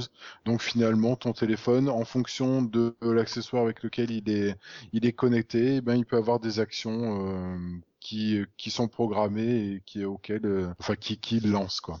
Donc petite news sympa. Ok, bon, le Lumia devient pas forcément plus intelligent, mais il est plus personnalisé. Voilà, oui, c'est ça. Plus intelligent, c'est euh, effectivement. C'est un peu pompeux. c'est un peu pompeux, mais effectivement, au moins, effectivement, il devient finalement plus plus intelligent, quoi. Plus intelligent. Je vais pas m'en sortir avec Jérémy. Jérémy. C'est clair. Ah euh, non, juste à titre d'information d'ailleurs, c'est euh, c'est effectivement des applications qui se mettent à jour via le, le Windows Store. Euh, par contre, euh, enfin c'est c'est des applications que vous ne pouvez pas rechercher sur le Windows Store. Enfin, c'est un petit truc euh, à la con, hein, mais euh, je préfère le dire pour ceux qui n'ont pas trop, enfin qui n'ont pas de, de, de l'habitude de ce genre de choses. Mais euh, enfin, j'imagine que nos auditeurs le savent déjà. Mais c'est vrai que moi personnellement, j'ai fait l'erreur de vouloir chercher accessoires. En fait, je l'ai pas trouvé. C'est qu'après que j'ai compris qu'effectivement, c'était une sous-partie du, du, menu système donc dans, dans, Windows Phone. Mais ça mm. veut dire que c'est effectivement des, des, des, briques applicatives qui sont intégrées, on, on va dire, au système. Euh, mais qui se mettent à jour via euh, via euh, via le, store traditionnel. Donc c'est c'est un, un, concept un peu enfin intéressant entre guillemets dans le sens où où ça ne fait pas le biais de mise à jour globale distribuée par Microsoft. C'est ça que je veux dire. Effectivement, moi je les ai vus passer plusieurs fois en, en mise à jour. Et HTC avait un petit peu des applications comme ça déjà à l'époque du Mozart. Ouais, oui, c'est fort possible. Ouais. Mais bon, donc c'est des, petits trucs sympas quand on a les accessoires. Et d'ailleurs, en parlant de ça, euh, il y a une offre de réduction qui est toujours en cours et qui a été prolongée jusqu'à fin mars, il me semble, euh, de 50 euros quand on achète un accessoire en même temps que son smartphone. Voilà, donc euh, ça peut permettre d'avoir un chargeur sans fil à pas trop cher. Ouais, c'est vrai. Du coup, Manu, tu l'as le, chargeur sans fil là, non? Ouais, ouais, je l'ai. Ouais, t'as, le, le Fatboy, c'est ça? J'ai le Fatboy, ouais. ouais. D'accord. Tu t'en sers, ça, ça fonctionne oh, Oui, je, je, m'en sers, oui, oui, ça, oui, ça fonctionne bien. Euh, après, il faut que la surface soit bien plane, parce que du coup, si la surface n'est pas tout à fait plane, en fait, il a tendance à, à un petit peu, euh, à un petit peu bouger, et donc du coup, ça arrête pas de le faire. Euh, enfin, il se déconnecte, il se reconnecte constamment, et ça arrête pas de. Donc, il faut vraiment que la surface soit bien plane pour pour que ça prenne tout toute son utilité. D'accord. alors a priori, de ce que j'ai lu, euh, mais alors après j'ai pas de, j'ai pas pu vérifier, c'est que c'est à peu près 30% moins efficace qu'un chargement direct par. C'est ce que j'allais te dire, ouais. C'est ce que j'allais te demander si toi t'avais, euh, t'avais vérifié qu'effectivement ça chargeait moins vite ou. Euh, non, alors moi je l'ai pas vérifié directement. Typiquement, c'est le truc que je que je pose avant de me coucher, donc du coup voilà, je je pense même pas à regarder et le, lendemain matin c'est chargé quoi, donc. ouais. ouais. Mais bon, a priori, 30% euh, moins vite que euh, bah, par, euh, par cordon direct, quoi. Par directe. Moi, j'ai remarqué que le chargeur fourni avec le Lumia 920 il chauffe beaucoup, mais charge plus rapidement que les autres chargeurs. J'avais essayé avec celui de mon vieux HTC, j'ai essayé avec un chargeur d'un Nokia N97 Mini, celui du Nokia 610, et je trouve qu'il charge moins vite qu'avec le chargeur d'origine. Ouais. Bon. Hmm. Oui, c'est vrai que j'avais utilisé euh, celui de mon, de Omnia 7, effectivement, qui, euh, qui, s'adaptait aussi. C'est vrai que j'avais noté aussi que ça chargeait moins vite. Quoi. Hmm. Par contre, tant qu'on est à parler matériel, j'ai un gros coup de gueule à pousser contre les écouteurs qui sont fournis avec le, le 920. C'est une honte. Les, les, écouteurs fournis avec le Nokia Lumia 920 sont indignes de la qualité du téléphone. Ce sont des pauvres merdes de base, les écouteurs. Je sais pas si vous avez les mêmes. Si, si, ouais. le, son est plat, il est fade vraiment, on a juste envie de les arracher, quoi. Ça sert juste à faire antenne radio. Et encore, il n'y a pas la radio sur Windows Phone 8. C'est vraiment une honte. Moi, j'ai gardé ceux de mon Mozart, mais c'est le jour et la nuit. Et pourtant, c'était les écouteurs fournis, quoi. Ouais, mhm. non, Moi, ce qui me. Un truc tout con, euh, c'est vrai d'ailleurs que Osef avait poussé ce coup de gueule là aussi chez HTC. Et on a le même problème chez Nokia, euh, c'est qu'il n'y a pas de bouton de réglage de volume, quoi. Donc ça, c'est vrai que c'est typiquement le genre de truc, c'est un peu chiant. Euh, qui, qui, manque ce genre de petites fonctionnalités pourtant très très utiles et très connes euh, sur un casque d'un téléphone comme ça effectivement. Euh. C'est un téléphone à 600 euros, merde. Je veux dire qu'on mette au moins un casque qui vaille le coup. Je suis d'accord. Alors après moi c'est vrai qu'au niveau euh, qualité je dois dire que je suis pas super bien placé parce que j'écoute finalement très très peu de musique sur mon téléphone et que j'écoute essentiellement des podcasts donc j'avoue que la qualité du casque c'est pas que je m'en fous mais pas loin. Ouais c'est pas ouais c'est pas. Euh, mais je comprends que je, je ne l'ai pas testé en musique il hein, faudrait que je le fasse effectivement. Alors après c'est vrai que tu tu as différents trucs qui te permettent de, de booster le son euh, enfin de manière applicative avec l'équaliseur d'ailleurs euh, aussi de, de Nokia qui est alors pour le coup là très bon. Oui, oui, tout à fait ouais j'ai testé il est vraiment excellent. Alors, faut avouer que là, pour le coup, non seulement il y a énormément de pré-réglages, mais en plus, il y a euh, un truc vraiment bien, c'est que tu peux vraiment faire ton équalisation telle que tu as envie de le faire. Mmh. Et c'est vraiment très très bien. Et il y a aussi le, le, le, boost là, le Dolby, euh, je sais plus quoi là, qui te permet de, de booster un peu le son. Euh, effectivement, j'avais fait des essais sur de la musique, j'avais trouvé ça assez, euh, assez sympa. Après, je, le, pas... le, le, son devient beaucoup plus spatial. Moi, enfin, c'est ce que j'ai remarqué lorsque j'ai boosté Dolby. Donc, du coup, effectivement, tu as vraiment une sensation beaucoup plus spatiale que euh, tu n'as lorsque tu le mets pas, quoi. Mmh. Donc c'est vrai que c'est la, la, différence est assez nette et même au niveau finalement du volume, tu te rends compte que bah, du coup tu as besoin d'un volume beaucoup moins fort parce que le son est meilleur, le, son est de meilleure qualité et mieux traité. Mmh. Tout à fait. Donc, ouais. du coup, euh, donc du coup, euh, c'est c'est très intéressant. Alors sinon, moi effectivement, bah, moi j'ai pas essayé le casque parce que bah, du coup j'en ai un par défaut que j'utilisais déjà sur mon ancien téléphone et que j'utilise maintenant et qui est pas qui est pas un casque euh, intra-auriculaire en fait, qui est plutôt un casque, je sais plus, un, vrai casque, un vrai casque voilà isolant. Donc c'est vrai que j'ai pas pu tester, je l'ai pas testé, je les ai pas testés. Ouais. ouais. Mais voilà. Enfin, je m'attendais pas non plus à avoir un truc grandiose, mais au moins quelque chose de correct. Et là c'est vraiment dégueulasse. Bah, c'est pas les premiers que je vois qui font ça. Hein. C'est vrai que souvent ils mettent euh, plus le l'effort. Moi, je l'ai je l'ai vu aussi sur les iPhones hein, parce que les écouteurs, ils étaient vraiment pas, ils étaient vraiment pas extraordinaires non plus. Hein. Le, autant le téléphone était pas mal, autant les écouteurs étaient vraiment vraiment pas terribles quoi. Et là, j'ai exactement le, la même impression. Ouais. Enfin voilà. Après, moi, le, le truc qui me gêne, c'est qu'effectivement, on a un équaliseur, mais normalement, les gars, quand ils font leur musique, ils enregistrent, c'est censé être mixé correctement. Ah oui, non, mais je suis totalement d'accord. Non, non, bien sûr. Pour moi, je, voilà, une chaîne, je l'équaliseur chez moi, j'essaie de le laisser neutre. Et c'est voilà, après le, matériel doit être suffisant pour permettre de restituer correctement la musique. Bon, on sort du débat, mais enfin tu vois ce que je veux dire, toi qui, qui joues aussi. Oui, enfin ça, ça reste un téléphone aussi. C'est pas pas la même c'est pas la même. Non, mais je, je parle pas en, en tant que euh, en utilisant le, le haut-parleur du, du, téléphone. C'est vraiment en utilisant le casque. Normalement, on devrait quand même arriver à sortir une, un son correct. Les baladeurs, certains baladeurs arrivent à faire des choses bien. Le Mozart était vraiment un régal pour ça. Au niveau musical, il portait bien son nom. Ah oui Ah oui, oui, oui. Mais vraiment, moi, je, je prenais mon pied à côté de la musique avec le Mozart. Hein. D'accord, ok. Mais euh, je te dis, j'ai pas, j'ai pas testé, donc faudrait que je le fasse pour euh, effectivement avoir un avis plus, plus objectif pour le coup. Mais euh, c'est vrai que moi, je te dis, ma consommation est quasiment exclusivement du podcast et vraiment la musique, c'est de temps en temps. Et j'avoue que en général, c'est quand je suis en bagnole ou quoi que ce soit, donc je suis pas vraiment dans une espèce de concentration pour écouter la musique. Oui, oui, non, je comprends bien. Donc bon, mais j'essaierai, c'est intéressant ce que tu dis. En tout cas, moi, c'est vrai que le casque m'avait déçu de par ses fonctionnalités de base. Mhm. Euh, par contre, je, je l'ai trouvé relativement confortable, hein, puisqu'il a un petit, euh, il a un petit, euh, comment dire, les petits bourrelets silicone à mettre dans les oreilles. Et puis surtout, il a une forme, voilà, qui rend, qui fait bien rentrer l'oreillette dans l'oreille. Hein. Mm. Tu sais, cette espèce de forme en, en, en, biais comme ça.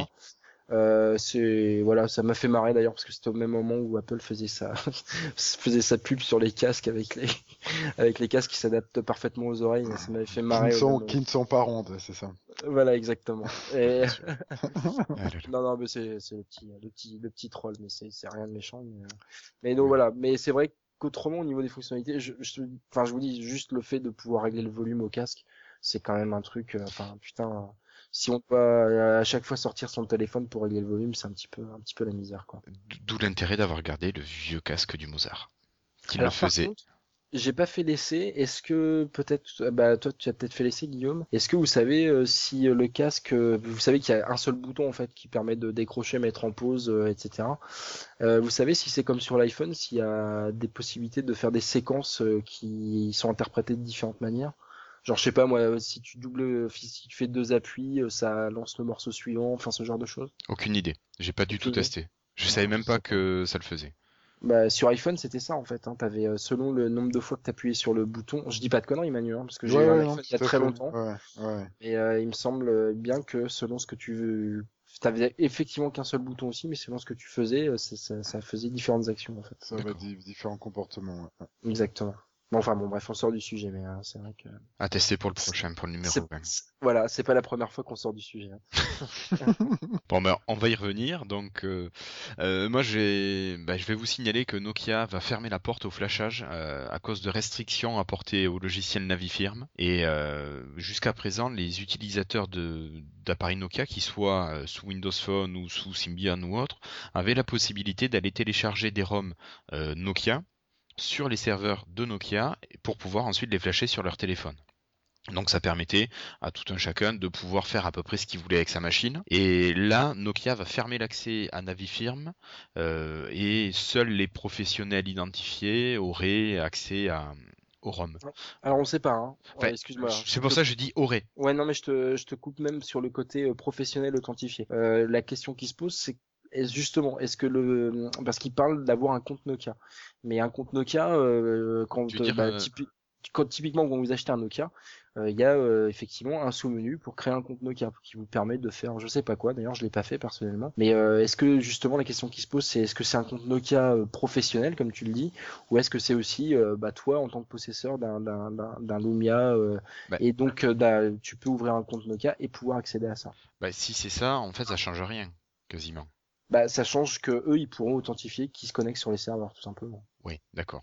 là, tu fais ça aujourd'hui. De sécurité à ce moment-là. Voilà. Là, aujourd'hui, tu le fais de manière totalement anonyme. Hein. Enfin, mhm. Quand j'ai flashé mon, mon Lumia, euh, j'ai effectivement lancé le, le, soft. Je me suis connecté sur leur serveur il m'a pas posé une seule question et j'ai récupéré euh, tous les firmware comme ça. Hein. Enfin la liste des firmware. Hein. Donc euh, après faut voir hein, si c'est juste une sécurité. Bon après. Ou si c'est qu'une sécurité, ok très bien.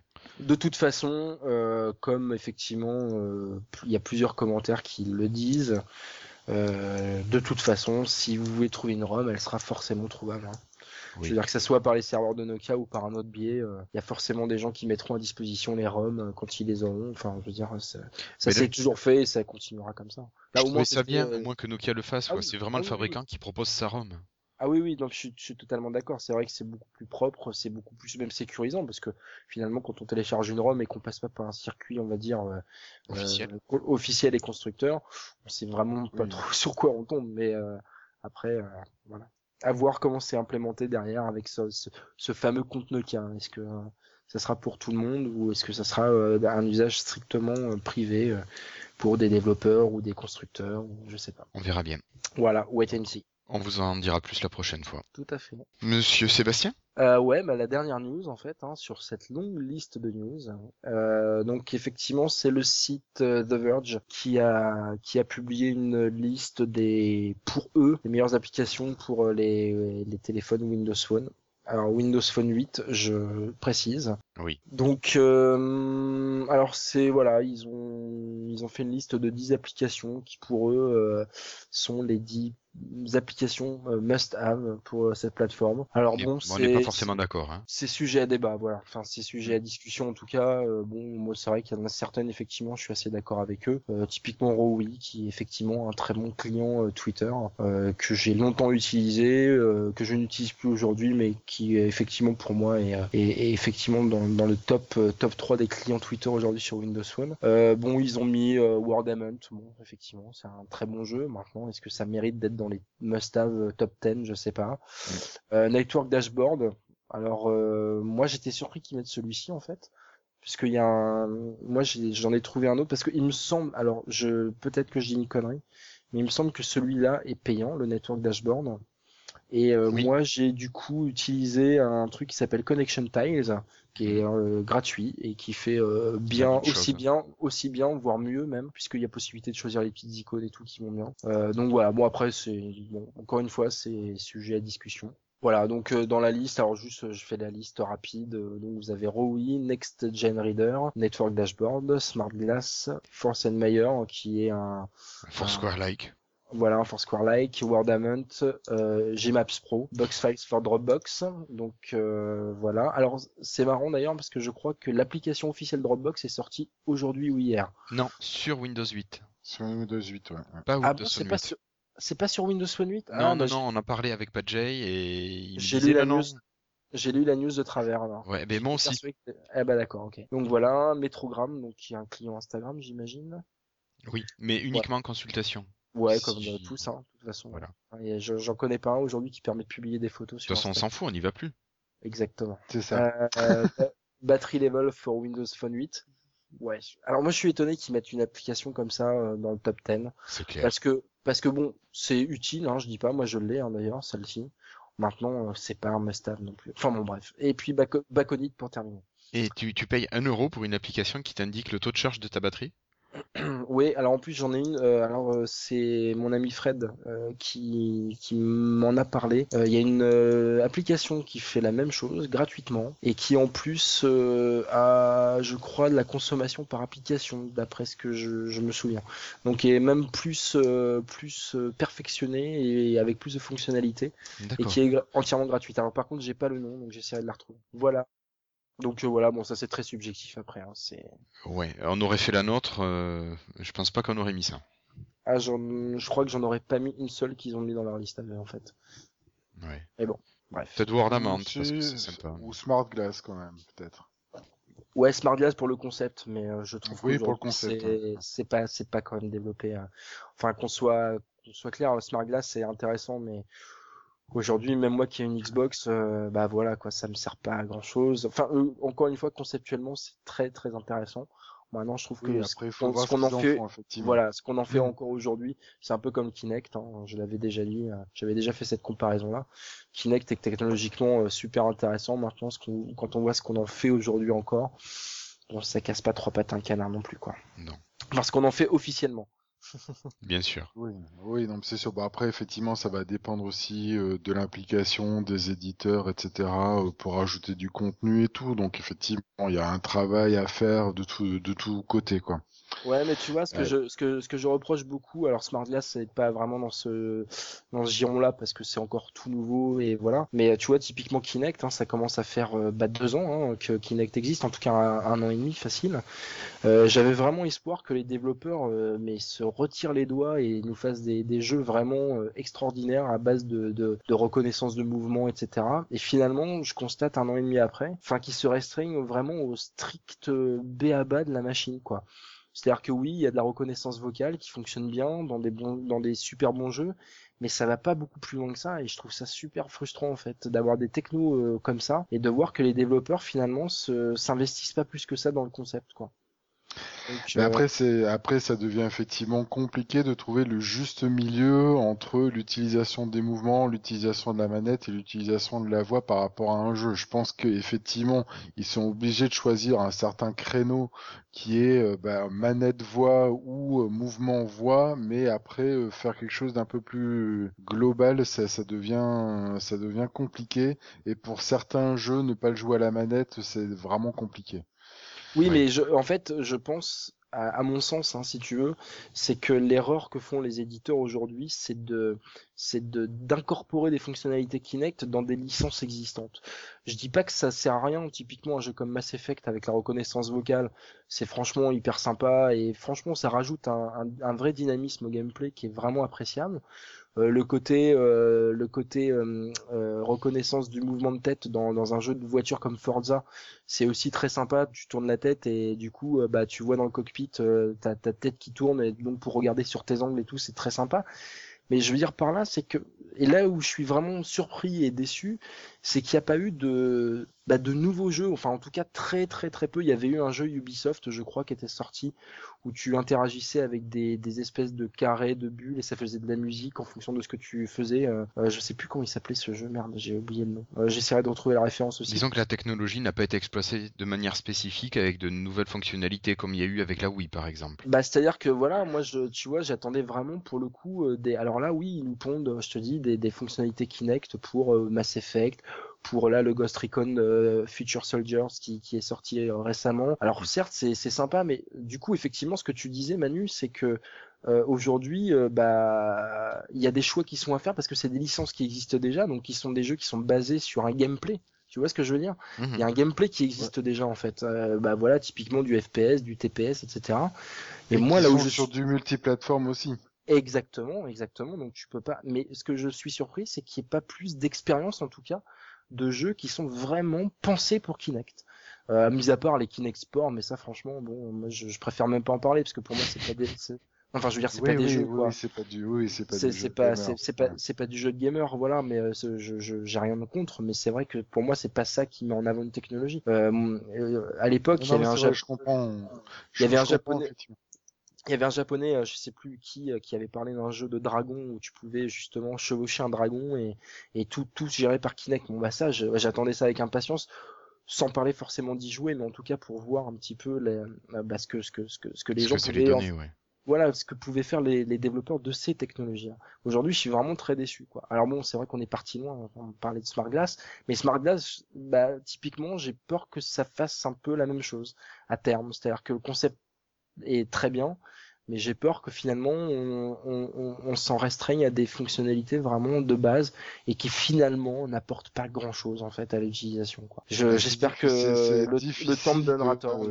C'est difficile de se prononcer actuellement. Je dirais qu'il faut attendre encore quelques mois, voire plutôt la fin de l'année, pour avoir une idée un peu plus précise de ce que peut nous amener Smart Glass euh, et surtout ah. bah, par rapport à la sortie de la prochaine Xbox. C'est exactement ça. C'est ce que j'allais dire. Je pense qu'effectivement, ils sont en train de préparer le terrain, un peu comme Kinect au final, euh, puisque euh, il y a des fortes chances que la, la future Xbox, euh, dans sa grosse version en tout cas, puisqu'il parle de plusieurs versions, intègre, mm. intègre directement un Kinect 2. Mm. Et c'est vrai que je pense que ça reste des tests. Euh, ils tâtent un peu le terrain, ils habituent les développeurs euh, petit à petit pour que quand ils vont sortir leur gros truc, euh, je sais pas, on verra. C'est un peu comme Windows Phone 7 avec Windows Phone 8 en fait. Hein. C'était un coup d'essai, voir un petit peu comment ça marchait et puis et puis pour faire quelque chose de plus abouti par la suite.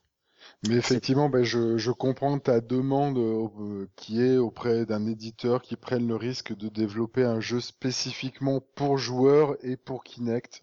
bah, il y en a qui sont pour voir ce que ça peut faire bah, Peter Molineux l'a fait avec Fable Journée. Bon, ça c'est ça a été un ratage euh, complet, c'est une catastrophe. Euh, bon, il y a un Star Wars qui est sorti exclusivement pour Kinect. Euh, Bon, il y a des coups d'essai, mais c'est vrai que ça reste des licences bah, qui sont déjà connues des gens. En fait, c'est ça le problème aussi. Hein. C'est qu'un Fable, bah, c'est connu. Il y a eu trois Fables avant euh, euh, qui sont des RPG, euh, voilà. Donc les gens étaient mhm. habitués à un gameplay et, ils s'attendaient pas à un Fable orienté Kinect et full Kinect. Et, alors en plus, a priori, il y avait d'autres problèmes qui étaient là, des problèmes techniques, comme le Star Wars Kinect hein, d'ailleurs, qui est un jeu rigolo une demi-heure et puis après, t'en as un petit peu marre de, de, de balancer tes bras à droite à gauche pour pour pour détruire pour détruire des droïdes. Mais euh, bon, après, euh, je, je, comprends pas qu'il n'y ait pas autre chose, quoi, des vrais nouveaux concepts, un peu comme les jeux sur tablette, quoi. Aujourd'hui, on a des, des, des jeux qui sont vraiment avec des gameplays très très très poussés pour le tactile, avec maintenant les écrans 10 points, etc. Euh, on arrive à avoir des jeux qui bah, qui, qui ont vraiment un gameplay, mais mais vraiment fait pour quoi, vraiment pensé pour la tablette. Et je comprends pas qu'au bout d'un an et demi, on n'ait pas des jeux qui soient pensés pour le pour le gestuel, pour euh, pour ce genre de fonctionnalité qui, que nous apportent ces technologies là quoi. Mm. Je, bon, après, euh, c'est peut-être pas assez peut-être pas assez rentable encore. Ou ils ont peur d'investir. Euh. Oui, mais c'est ça, je pense. Hein. Oui, c'est ça, c'est ça. Je pense qu'ils doivent viser toujours le multiplateforme, donc différentes consoles, différents éventuellement supports, etc. Et donc la rentabilité passe avant euh, les expériences qui pourraient mal tourner. Mais bon, effectivement, euh, la rentabilité avant tout. Hein. Pour l'instant, c'est le mot, quoi. Ah oui. Je pense. Peut-être on va passer à la partie rumeur? Allez, c'est parti. Manu, Bon, allez, je vais la faire, la partie rumeur. Alors, la première, c'est ben, sur la fameuse tablette Nokia. Donc, euh, depuis, on va dire, à peu près un an, on voit traîner euh, sur, euh, sur Internet euh, ben, différents projets de tablettes Nokia, enfin des designs possibles et imaginables. Bon, a priori, il n'y en aurait pas un qui semble être juste parce que la tablette, a priori, posséderait effectivement un clavier, euh, un clavier euh, donc en plus en plus de la tablette.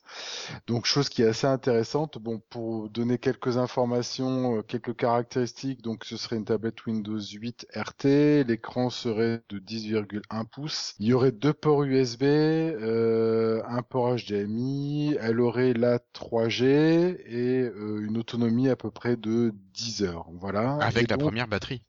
avec la première batterie et l'intérêt donc du coup de cette cover euh, est de posséder une deuxième batterie, une batterie supplémentaire donc qui prolongerait la vie de de la tablette et chose que je trouve très intéressante parce que du coup bon c'est pas les premiers qui le font, il y a Asus qui fait ça avec la La 600 je crois. Et il doit y en avoir deux ou trois autres qui font ça mais je trouve le principe euh, intéressant d'utiliser justement la cover comme deuxième batterie. Et euh, donc à voir. Bon ben maintenant ça reste une ça reste une rumeur euh, personne n'a de source vraiment fiable sur le sujet. Bon faut espérer que ben, ça soit juste et qu'elle sorte rapidement. Alors a priori alors je sais plus où je l'ai noté mais il semblerait que elle soit annoncée en février euh, Donc à Barcelone. donc à Barcelone c'est ça Euh, voilà lors de la WMC Ok. voilà Ok, merci Manu.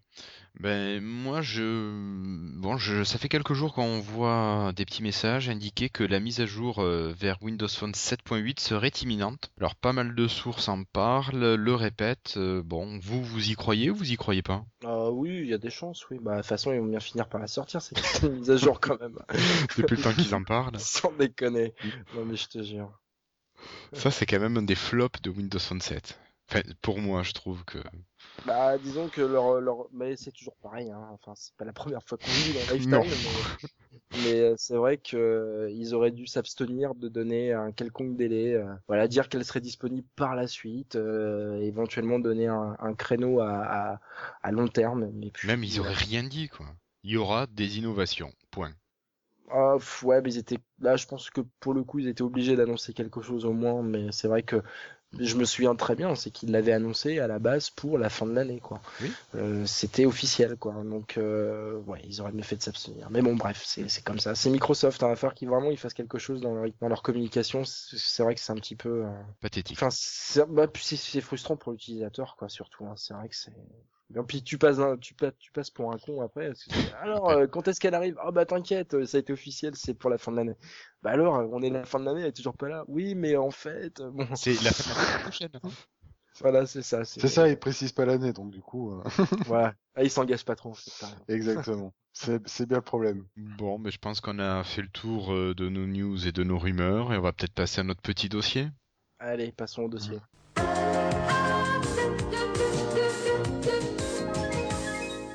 Alors, ce dossier aujourd'hui, c'est un dossier qui va traiter plutôt des problèmes liés à Google et Windows Phone. Alors, on avait prévu aussi de faire une digression vers euh, Microsoft sur les différentes plateformes et les différents systèmes d'exploitation, en mobilité bien sûr. Et on va voir, euh, bon, vu que Jérémy est absent, peut-être qu'on va garder ça pour euh, la grosse partie pour la, la prochaine fois. Ouais, ouais, oui, ouais. oui, oui, parce qu'effectivement, Jérémy mérite bien, il mérite Mais bien ça. C'est lui qui était à la source aussi de Eh, cette c'est volonté. du sujet, exactement. Voilà. Donc aujourd'hui, on va se contenter de Google. On va essayer de de pas troller, d'essayer de de comprendre ce qui se passe, pourquoi ça se passe. euh, voilà. D'être pragmatique, euh, Voilà, commencer à être, euh, Comment c'est le faire d'habitude Voilà. voilà, c'est ça. Voilà, voilà. Alors, la polémique Google, elle consiste en quoi? Ah, tu, Ah, tu, tu, tu, tu nous poses la question en fait. Ouais, direct. Donc, Ah. bah alors, a priori, la, politi- euh, enfin, la polémique Google est sur quatre points euh, particuliers. Donc, le premier point, en fait, c'est que ils arrêtent le support euh, du protocole ActiveSync pour synchroniser les Windows Phone avec euh, avec Gmail. Donc euh, ça concerne les emails, les calendriers, les contacts. Donc ça c'est la première, euh, c'est la première chose. Mhm. La, la deuxième chose, euh, donc j'y reviendrai après parce que j'ai quelques informations à apporter euh, là-dessus. La deuxième chose, c'est que ben, Microsoft reproche à Google de ne vouloir développer aucune application en fait sur leur plateforme. Mhm. Bah oui.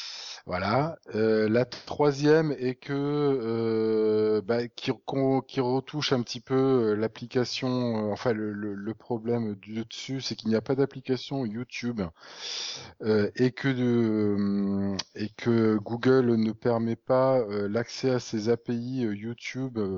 Euh, non plus, donc ce qui fait que Microsoft peut pas développer d'application YouTube euh, spécifique à sa, à sa plateforme. Et enfin, la dernière, c'est la fameuse histoire de l'interdiction euh, de l'accès à Google Maps euh, qui a eu lieu quelques jours à tous les utilisateurs de Windows Phone. Mm. Donc voilà, grosso modo, les quatre, euh, les quatre points. Je sais pas si vous en avez d'autres. Moi, c'est ceux que j'ai notés. Bah pareil. J'ai pas mieux. Ouais, ouais. ouais. Mais C'est déjà pas mal. Hein. Oui. Oui, c'est- déjà pas mal. Mais alors bon, certains y trouvent des, des, des, des explications, euh, d'autres sont moins compréhensibles. Donc bon, pour reprendre le premier, en fait, ce qu'il faut savoir, c'est que euh, Google en fait utilise la technologie Google Sync en fait pour synchroniser euh, le leur smart, enfin les smartphones et les et la messagerie. Et euh, Google Sync en fait utilise après euh, le la- le protocole Exchange Active Sync. Et pour ça, en fait, ils doivent euh, payer, ils- en fait, ils sont abonnés et ils doivent euh, payer un certain montant de droits et de licence. Donc, ce qui fait que je pense qu'ils ont pris la décision de ne plus avoir à payer ça et donc Et d'utiliser il le payait à Microsoft. et le, voilà, il le payait à Microsoft, effectivement, puisque Exchange Active Sync, en fait, est de Microsoft. Hein, c'est un protocole qui est fourni par Microsoft. Et donc, du coup, ils ont décidé d'utiliser d'autres protocoles euh, qui sont bon des protocoles qui sont plus anciens mais qui ont le mérite euh, d'être des protocoles ouverts donc qui sont IMAP donc ça c'est un protocole qui est assez connu de messagerie CalDAV et CardDAV donc sachant que CardDAV et CalDAV en fait ce sont des protocoles qui permettent euh, du coup la synchronisation des calendriers et des contacts Mhm. et euh, du coup, ces, euh, ces deux derniers protocoles, CalDAV et CardDAV, en fait, ne sont pas euh, supportés par euh, Windows Phone. Donc euh, par, par les outils, enfin par les OS Microsoft. Voilà, donc ce qui fait que euh, pour tous les nouveaux, alors ce qu'il faut préciser en fait, c'est que ce problème de synchronisation va toucher tous les nouveaux euh, utilisateurs de, de Windows Phone et de, et de Gmail ceux qui sont normalement, euh, ceux qui sont déjà, euh, euh, enfin qui ont déjà euh, un, un compte et un Gmail et un Windows Phone ne devraient pas avoir le problème, si j'ai bien compris. hein. Oui, oui, c'est ce qui est. Enfin, c'est en tout cas, c'est ce qui est dit dans la news, effectivement. ouais. voilà, donc du coup, bon, ce qu'on peut se dire euh, par rapport à ça, c'est qu'effectivement, bon, c'est une volonté a priori euh, de passer sur des protocoles ouverts euh, de Google. Après, maintenant, il y a une réaction quand même des utilisateurs de Windows Phone qui a l'air d'être assez, on va dire, violente vis-à-vis vis-à-vis de Google. Et c'est vrai que Microsoft proposant des services à peu près équivalents à, à ce qu'offre Google, ben il y en a beaucoup qui décident de finalement passer petit à petit euh, ben, tous les services Google en service Microsoft. Euh, donc je sais pas si finalement ils y gagnent quelque chose à, faire ça et à, du coup ne plus vouloir payer cette fameuse licence, euh, enfin ces fameuses licences d'utilisation du protocole. Bah, tu sais, le truc, c'est que faut toujours, enfin, à mon sens, il faut toujours réfléchir en masse. C'est-à-dire que Google, ils font un calcul très simple, c'est qu'aujourd'hui, encore aujourd'hui, euh, la masse des gens qui utilisent un Windows Phone euh, est peanuts par rapport à, voilà, par rapport à tous les gens qui utilisent les services Google de manière générale, quoi. Donc, si tu veux, eux, pour faire un arrêt comme ça, finalement, euh, bon, je pense que, enfin, de leur côté, ça représente pas quelque chose de si énorme que ça. Et De en plus, significatif. je vais, je vais aller encore plus loin, c'est-à-dire que même moi, en tant qu'utilisateur euh, de et de Gmail et de Windows Phone, euh, la partie synchronisation des contacts et du calendrier, je l'utilise absolument pas. Donc je pense qu'en plus dans la dans la dans la masse des des, des utilisateurs euh, de des services, euh, enfin d'une adresse mail pardon Gmail euh, sur Windows Phone, il y en a beaucoup, à mon avis, qui, comme moi, utilisent juste la synchro de mail et tous leurs contacts sont chez Hotmail et euh, leur calendrier aussi, quoi. Alors, euh, bon, je, je dis pas que je représente euh, la plupart des utilisateurs, mais à mon sens, euh, ça doit pas représenter finalement tant d'utilisateurs que ça. De toute façon, au final, il n'y a pas tant d'utilisateurs que ça de Windows hein. Oui, malheureusement, mais Donc, euh, pas encore, pas encore. pas encore. Oui, mais bon, après la question, c'est est-ce que leur seule motivation finalement est ce de se défaire de ces droits de licence, en fait du paiement de ces droits de licence ou pas, c'est la question quoi. Ou est-ce que euh, effectivement ils ont d'autres euh, d'autres raisons pour euh, effectivement passer sur les nouveaux, enfin sur les protocoles ouverts? personnellement, moi, l'hypothèse que je fais, s'il y avait eu que ce de mail et de synchro euh, de contact et de calendrier, on aurait pu se dire oui, ils veulent se débarrasser de frais qu'ils peuvent abandonner. Bon. Tant pis, la population Windows Phone, c'est pas un vrai problème. Mais quand on voit ce qui se, s'est passé derrière, on peut se dire que c'est un gros doigt d'honneur que fait Google à Microsoft. Enfin, moi, c'est un peu comme ça que je le lis. C'est peut-être de manière exagérée, mais euh, Ben alors effectivement, dans une vue globale, je pense qu'effectivement, euh, C'est une on est- hypothèse. On est d'accord. Oui, oui, euh, on est d'accord. Après, effectivement, lorsque tu prends pe- petit à petit euh, cha- chaque euh, chaque partie en fait qu'on peut reprocher, euh, le, le coup de, de Gmap, c'est vraiment du, là, c'est vraiment du ah, foutage de gueule. ah, mais je suis entièrement d'accord. Je suis entièrement d'accord. Attends. Bah, ouais, d'autant plus, d'autant plus quand on voit la petite, euh, la petite, euh, la petite mise à jour de l'article sur Smartphone France, c'est quand même hyper éloquent, quoi, Alors parce peut-être que, ceux qui seraient pas au Oui. courant, euh, ouais, Ouais, vas-y Guillaume. Google a dit qu'ils allaient rediriger toutes les requêtes qui allaient des Windows Phone vers Gmap, ça allait les rediriger vers la page de recherche ordinaire de Google. Pourquoi? Parce que l'expérience utilisateur d'Internet Explorer sur les Windows Phone ne permettait pas une bonne euh, utilisation de Gmap. Et alors ceci, il y a quoi? 4 jours? Un truc comme ça? Alors, cinq jours? on- on- alors ça, c'est la deuxième raison, parce qu'en fait, ils avaient annoncé une première raison avant. Ah, je l'ai raté celle-là. qui était euh, la version mobile de Google Maps est optimisée pour les navigateurs compatibles avec WebKit tels que Chrome et Safari. Mais par contre, ce qu'il faut savoir, c'est que ça marchait très bien avec euh, Firefox et Firefox n'utilise pas WebKit, ils utilisent Gecko. Donc du coup, c'est un argument qui était complètement faux, quoi. complètement bidon. hein. Ouais. Et donc euh, voilà, et ce qui en découlait, donc c'était que l'expérience utilisateur avec Internet Explorer mobile était pourrie selon Google, et donc ils préféraient désactiver cette navigation. Comme tu disais, ça a été montré que c'était, f- enfin, déjà faux sur euh, la première excuse technique, et d'autres personnes ont fait le test de passer par un proxy et de se faire passer pour euh, autre chose, et euh, on pouvait y accéder, et ça marchait très bien sur un Windows Phone. Donc euh, vraiment, là, c'est du foutage de gueule de la part de, de Google. Soit ils sont tombés sur des techniciens complètement inexpérimentés qui ont fait une grosse connerie, ils les couvrent, ou sinon c'est une politique euh, assez agressive de dire coucou Microsoft, vous nous voyez? Tiens, mettez le pro. Ils, ils ont peut-être utilisé Internet Explorer 3 hein, aussi. hein, donc après, Ah, c'est ça pas. en fait. Ils sont, ils sont pas, ils sont pas à la page en fait. Ah, ils sont restés sur. Windows Mobile. c'est pas impossible. D'accord. Bon, ça commence à troller. Oui, c'est vrai. Ouais, on, a dit qu'on allait rester sage. Oh non, bah, c'est la lecture qu'on peut en avoir, quoi. Il y aurait un Oui, seul oui. point, tu te dis, bon, allez, c'est- une erreur, c'est bon. Moi, j'avoue, le, au niveau des, de la messagerie, euh, pff, Gmail, euh, à part pour euh, Feedburner, euh, je m'en fous, moi, personnellement. J'ai depuis longtemps tout passé ailleurs, mais voilà. Ensuite, en ce qui concerne les applications YouTube, est-ce que vous, vous êtes touché par ce manque d'applications YouTube? Alors touché non, euh, mais par contre, alors euh, juste oui pour replacer les, les choses dans le contexte, hein, c'est qu'effectivement il y a eu des, des problèmes euh, sur les applications euh, tierces YouTube qui existaient euh, donc sur les plateformes Windows Phone, donc telles que MetroTube hein, par exemple, qui est une application qui est très très connue pour les utilisateurs de Windows Phone. Et, euh, et donc effectivement il y a des, des soucis d'ouverture d'API en fait pour les développeurs Windows Phone pour ces applications YouTube. Et donc aujourd'hui, euh, d'après ce que j'ai pu lire, une application comme MetroTube par exemple utilise en fait des, des workarounds pour euh, justement outrepasser en fait ces restrictions qui sont vraiment pour le coup imposées par par Google. euh, pour pouvoir faire fonctionner leur application. Donc euh, donc voilà, donc euh, ça fonctionne, mais jusqu'au jour où euh, où Google pour euh, X raisons euh, mettra, euh, enfin euh, interdiront carrément l'accès à. Alors je sais pas exactement en quoi consiste leur leur, leur workaround pour faire fonctionner leur application, euh, mais euh, peut-être que c'est bloquable euh, directement euh, via via via Google, je sais pas. Enfin, après, ce que vous- moi je sais, j'utilise assez peu les services de YouTube et euh, personnellement, le fait qu'ils bloquent ça, euh, les rares fois où j'en ai besoin, le, lecteur YouTube basique de Windows Phone, moi, fait très bien l'affaire. Donc c'est vrai que j'ai pas été impacté par, par ce souci. Je sais pas vous.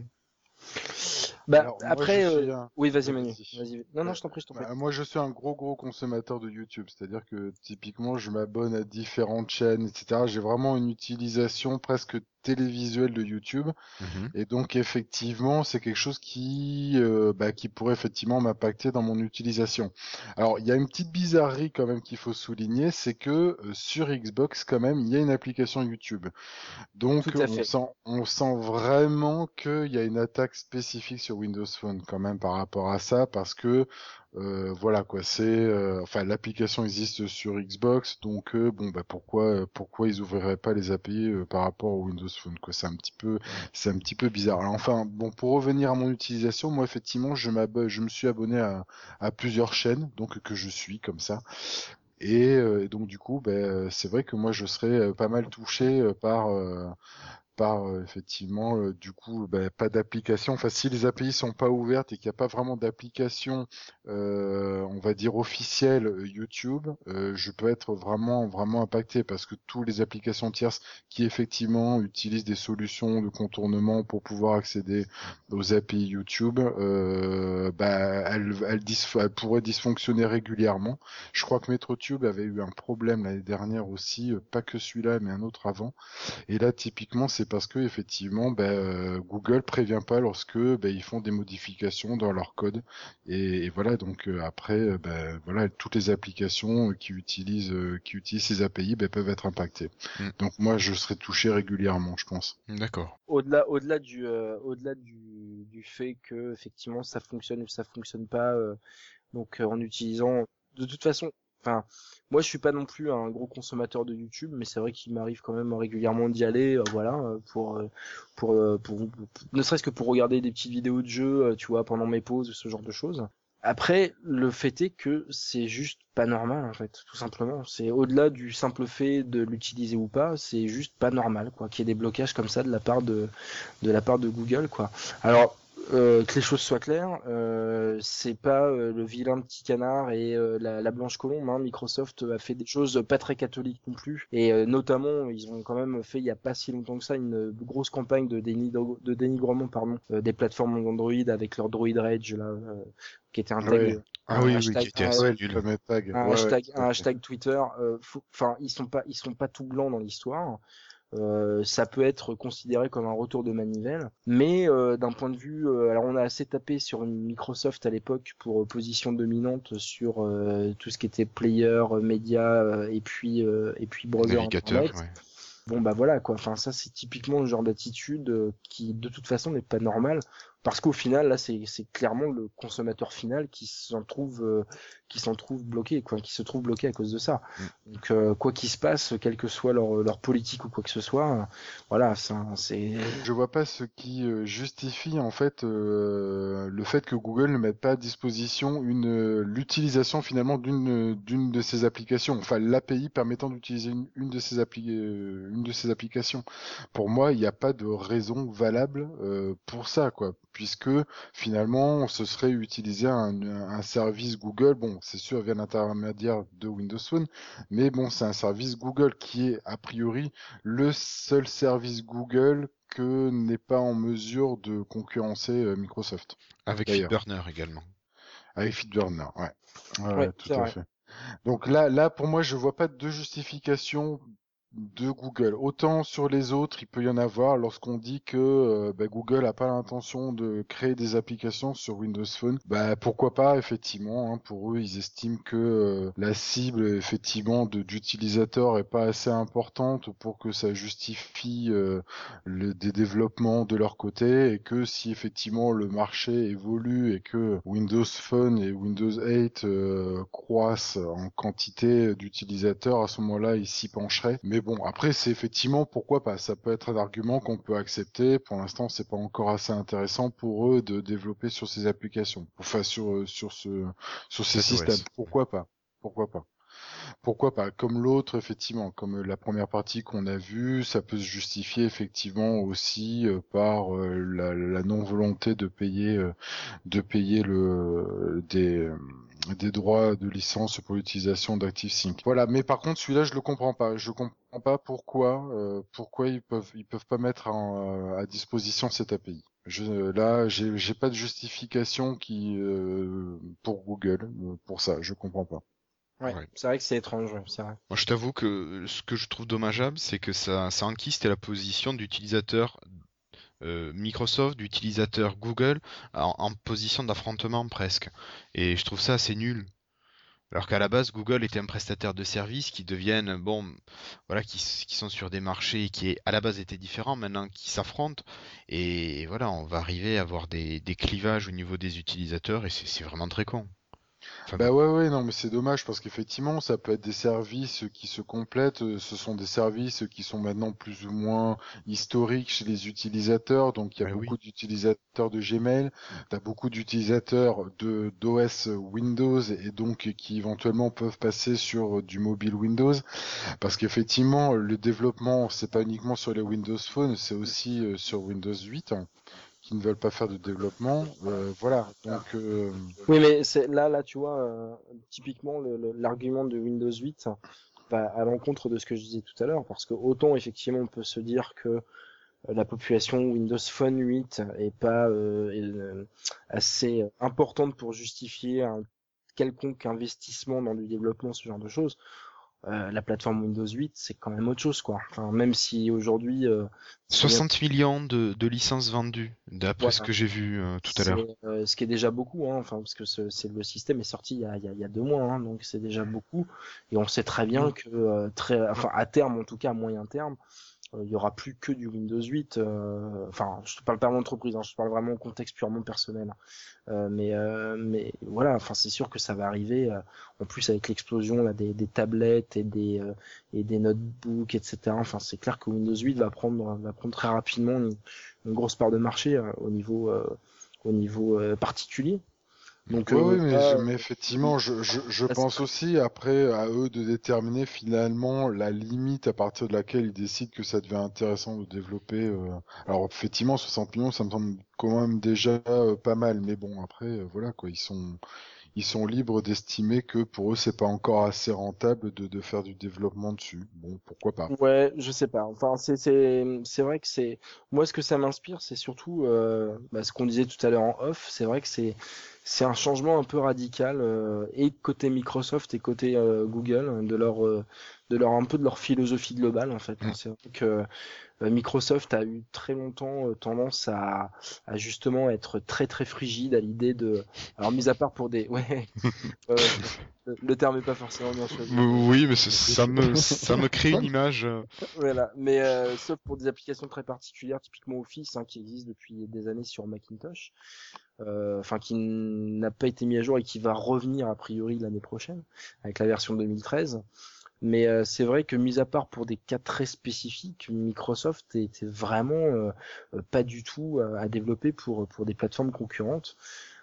Et puis bah aujourd'hui, enfin en tout cas ça fait un an et demi, deux ans qu'ils ont fait un virage complètement à l'opposé quoi. Hein. Enfin on, va, on voit avec des applications comme SkyDrive, ce genre de choses, même SmartGlass hein, plus récemment, qui aujourd'hui a son client pour iOS et Android. Euh, justement eux ils ont tendance à beaucoup plus s'ouvrir en fait sur les, les plateformes concurrentes. Alors c'est c'est pas euh, voilà enfin c'est très clairement calculé aussi hein, je veux dire il y a rien de il y a rien de gratuit, pas gratuit hein. oui. Ah oui, non, euh, c'est pas gratuit. Hein. C'est clairement une exposition euh, de, de, leur, technologie euh, sur les autres plateformes pour les utilisateurs. Oui, ça c'est sûr. Mais quand même, mais quand même, je, enfin, je veux dire, bon, c'était, c'était, voilà. Après, ils auraient pu le faire depuis longtemps. Aujourd'hui, ils le font. Alors, c'est vrai que c'est sur des secteurs où où, où ils sont pas forcément en, en position de force. Donc, c'est clair que s'ils étaient leaders, ils ne le feraient peut-être pas. Mais euh, le fait est qu'aujourd'hui, c'est un bon moyen pour eux de promouvoir leur technologie effectivement auprès de, auprès de gens qui ne l'utilisent pas forcément aujourd'hui. Euh, et c'est vrai que voilà. Et à contrario, Google qui était, enfin, qui a plutôt, plutôt cette image d'ouverture, euh, bah, commence lui à plutôt faire le chemin inverse, hein, c'est-à-dire plutôt se, se, se, se, restreindre, plutôt à se renfermer et, et puis arrêter des développements pour certaines plateformes, typiquement pour Windows Phone, en tout cas ne pas les ne pas les ne pas les développer. Donc c'est vrai que c'est des virages assez assez opposés et assez assez voilà, c'est étrange quand même, hein. mais bon.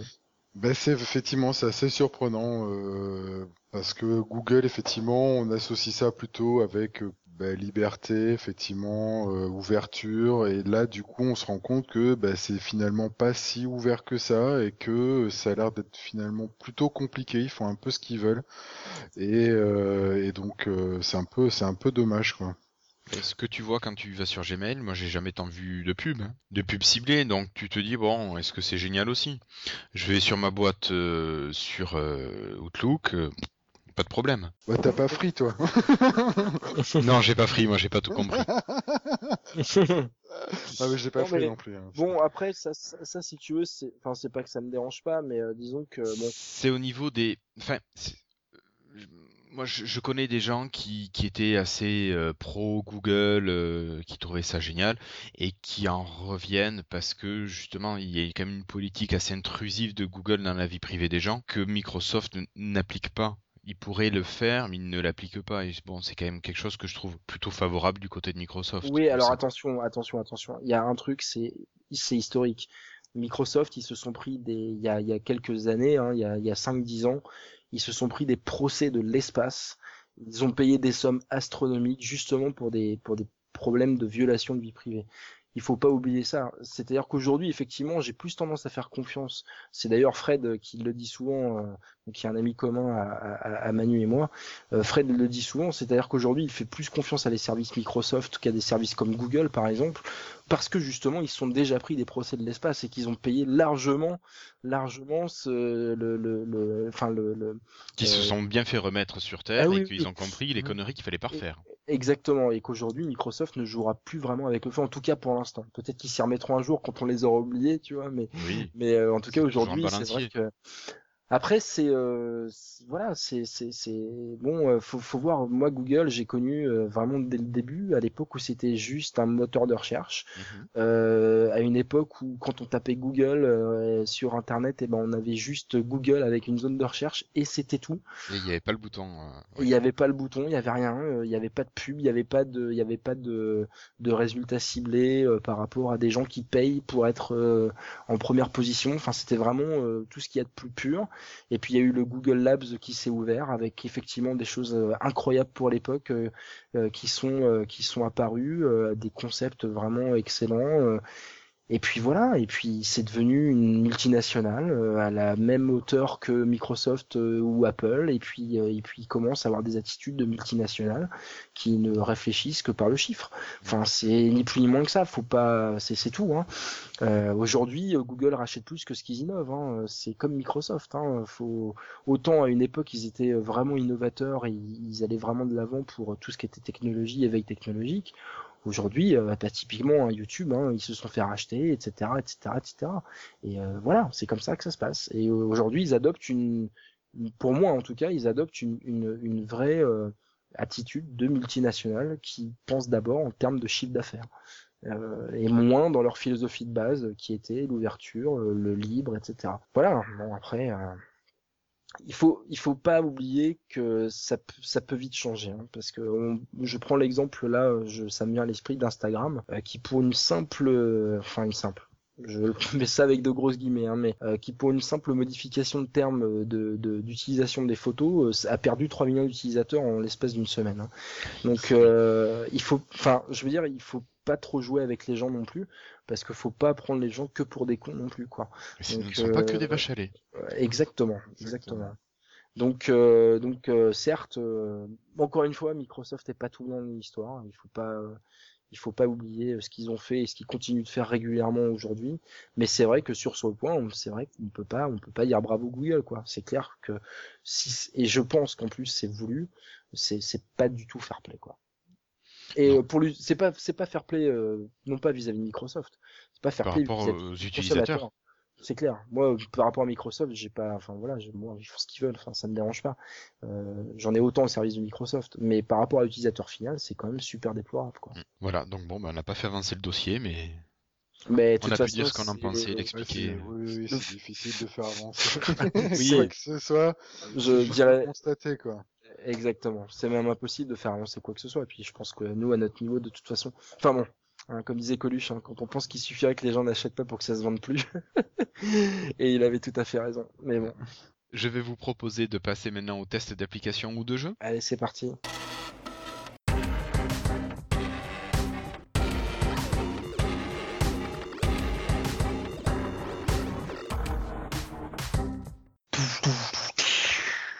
Yes. Bon, bah alors c'est moi qui vais qui vais ouvrir le bal aujourd'hui et qui vais vous parler d'une application qui s'appelle Collecto. Alors je sais pas si toi, Sébastien ou Manu, vous l'avez essayé Non, pas du tout, non. Non.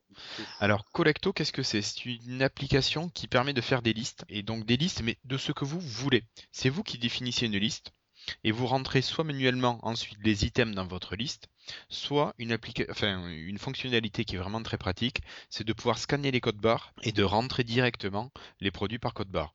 Donc vous faites votre DVD tech, votre CD tech, euh, votre bibliothèque, enfin tout ce que vous voulez, tout ce qui a un code barre est pris en charge.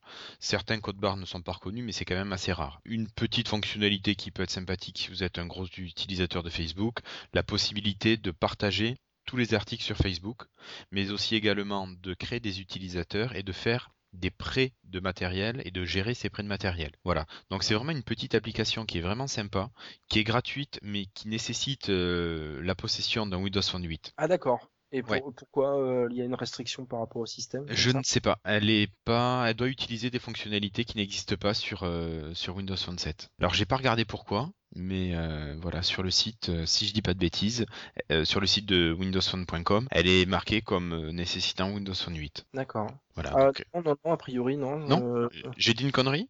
Bah écoute, je, je, suis sur la page et je vois Windows Phone 8, 7.5 et 7. Bon, pardon, donc je dis une connerie. peut-être des fonctionnalités. Tout le monde y a droit alors. Alors il y a peut-être euh, euh, des... des... fonctionnalités spécifiques pour Windows Phone 8. Alors pourquoi j'ai dit ça? Je ne sais plus. Bon, bah écoutez, donc je retire ce que j'ai dit. Elle est quand même très bien. Euh, elle est relativement simple au niveau esthétique. Mais euh, voilà, moi j'ai essayé, j'ai rentré pas mal de trucs, ça marche bien.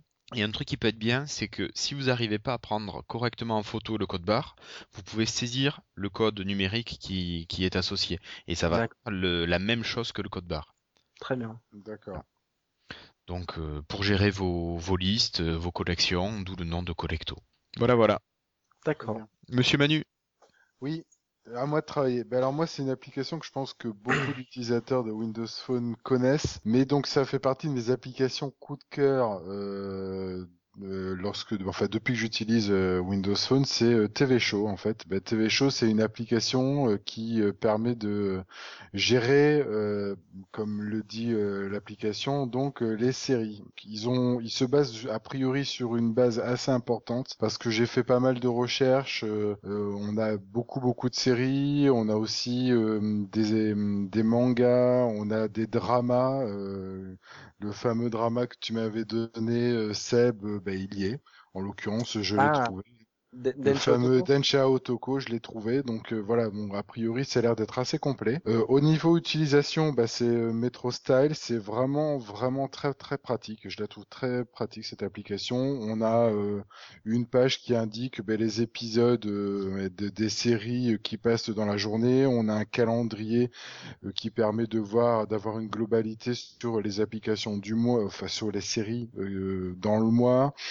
Donc on a la possibilité d'ajouter euh, d'ajouter les séries, de voir euh, les différents euh, les épisodes affiliés à la série, un résumé de l'épisode, des images associées à l'épisode, éventuellement même la bande-annonce de l'épisode, les sous-titres éventuellement liés liés à l'épisode, les différents avis qu'il y a sur l'épisode. Enfin voilà, vraiment on a un gros gros détail et une foule d'informations par rapport aux épisodes et sachant que on a en plus la possibilité euh, d'avoir euh, des news par rapport à la série et des news en, globalité euh, sur les séries. Donc vraiment une application qui amène beaucoup d'informations, qui permet donc euh, via euh, donc player YouTube de, bah, de, de, de voir les bandes annonces euh, des épisodes. Il y a aussi la possibilité, alors moi je suis pas très très utilisateur de ça, mais de connecter son compte Facebook ou Twitter, Twitter donc à l'application. Vraiment donc une application qui est vraiment très jolie très bien faite, typiquement le type d'application que je cherche moi, que je trouve très agréable ergonomiquement, que je trouve très pratique, qui me semble relativement complète. C'est ça me semble difficile de faire plus plus euh, plus global. Euh, il y a même une fonctionnalité de traduction des, des résumés parce que souvent ils sont en anglais donc on peut les traduire en français. Enfin voilà, donc euh, une, une très bonne application telle que le genre d'application que je recherche sur Windows Phone. Ouais, bah de toute façon, c'est euh, donc euh, le développeur, hein, c'est Rudy, euh, qui, est très très connu sur sur Windows Phone parce que c'est vrai qu'il fait vraiment des applications exceptionnelles. Ouais, ouais, ouais, j'en utilise une autre, hein, Wikipédia, hein, son, son son application Wikipédia est vraiment excellente aussi, très très belle, très très ergonomique. Enfin, il fait vraiment des applications très très. Pour la petite histoire, en fait, euh, il avait fait un, bah, l'histoire en fait de TV Show au départ. Euh, ouais, j'ai l'application. Euh... Ouais, t'allais le, oui, dire. Oui, Non, mais vas-y, je te laisse. Non, mais je sais plus. C'était une application qu'il a développée en 24 heures. Euh, en 24 heures, c'est ça. Donc euh, la première version en fait de TV Show, euh, c'était une application qu'il a développée en 24 heures, ce qui est quand même assez balèze quoi. Et c'était à l'époque de Windows Phone donc 7. Hein. Windows Phone venait vraiment de sortir. Hein. C'était vraiment dans les premiers mois d'existence de Windows Phone. Et je crois qu'à l'époque, il travaillait chez Orange, il me semble. peut-être oui, c'est ça, tout à fait. Ouais. Peut-être qu'il y travaille toujours d'ailleurs. Et il avait lancé ce, ce, fameux défi de développement en disant voilà, je vais vous montrer que il est très simple de développer une application pour Windows Phone. Euh, donnez-moi n'importe quel sujet euh, d'une application que vous aimeriez voir sur Windows Phone. Euh, donc c'est un système de vote, hein, donc c'est le public qui a choisi l'application de gestion des séries télé. télé. c'est celle qui est arrivée en tête des sondages. Et donc en 24 heures, il a développé la première version de, de TV Show, tout à fait. Ah ouais, c'est quand même assez impressionnant. Bon alors pour l'information, elle est pas gratuite, elle est à 99 centimes d'euros. je pense que c'est un très bon investissement. Et puis bah, elle tourne sur Windows Phone 8 et Windows Phone 7.5. Ouais, et je crois qu'il y a une version light, hein, par contre. Alors il y a peut-être. Et il y a une euh, version light effectivement gratuite. Alors les différences, je ne sais pas. Du coup, parce que j'ai pas testé la version light, parce que je, a priori, euh, j'ai pas hésité à l'acheter. On me l'avait recommandé, donc du coup. Euh... Oui, oui, j'ai pas hésité. Hein. Alors visiblement, les, les fonctions non incluses dans la version light, c'est la mise à jour quotidienne de l'icône de l'application, même sans lancer l'application avec le nombre d'épisodes non vus et la liste de vos séries favorites passant aujourd'hui, euh, les notifications avant la diffusion d'un épisode, euh, utiliser le téléphone comme un écran déporté pour les sous-titres, et, euh, et puis il y a des pubs a priori dans la version light. Voilà. D'accord. Bon, c'est 99 centimes bien bien dépensés. Ah oui, mais clairement. Hein. Enfin, je veux dire, ça c'est sûr que. Enfin, moi, c'est une application que j'ai depuis très longtemps et comme tu l'as dit en préambule, je pense qu'il y a beaucoup d'utilisateurs de Windows Phone qui ont cette application. Oui. Ça c'est ça c'est clair. Ouais. Euh, ce qu'il y a dans l'application là sur la dernière version, c'est qu'on peut sauvegarder sur son compte SkyDrive euh, l'application et récupérer, réimporter si on fait euh, soit une suppression de l'appli, soit un formatage de l'appareil. ça permet d'éviter de se retaper toutes les séries à rentrer, les épisodes à, à recocher, voilà. Alors on, en, on, en, parlait au dernier épisode, typiquement le genre d'application qui utilise les fonctionnalités jusqu'au bout quoi. Et voilà, quand c'est le cas, et ben ça, ça donne des applications vraiment euh, qui sont aux petits oignons et qui sont parfaitement adaptés au système.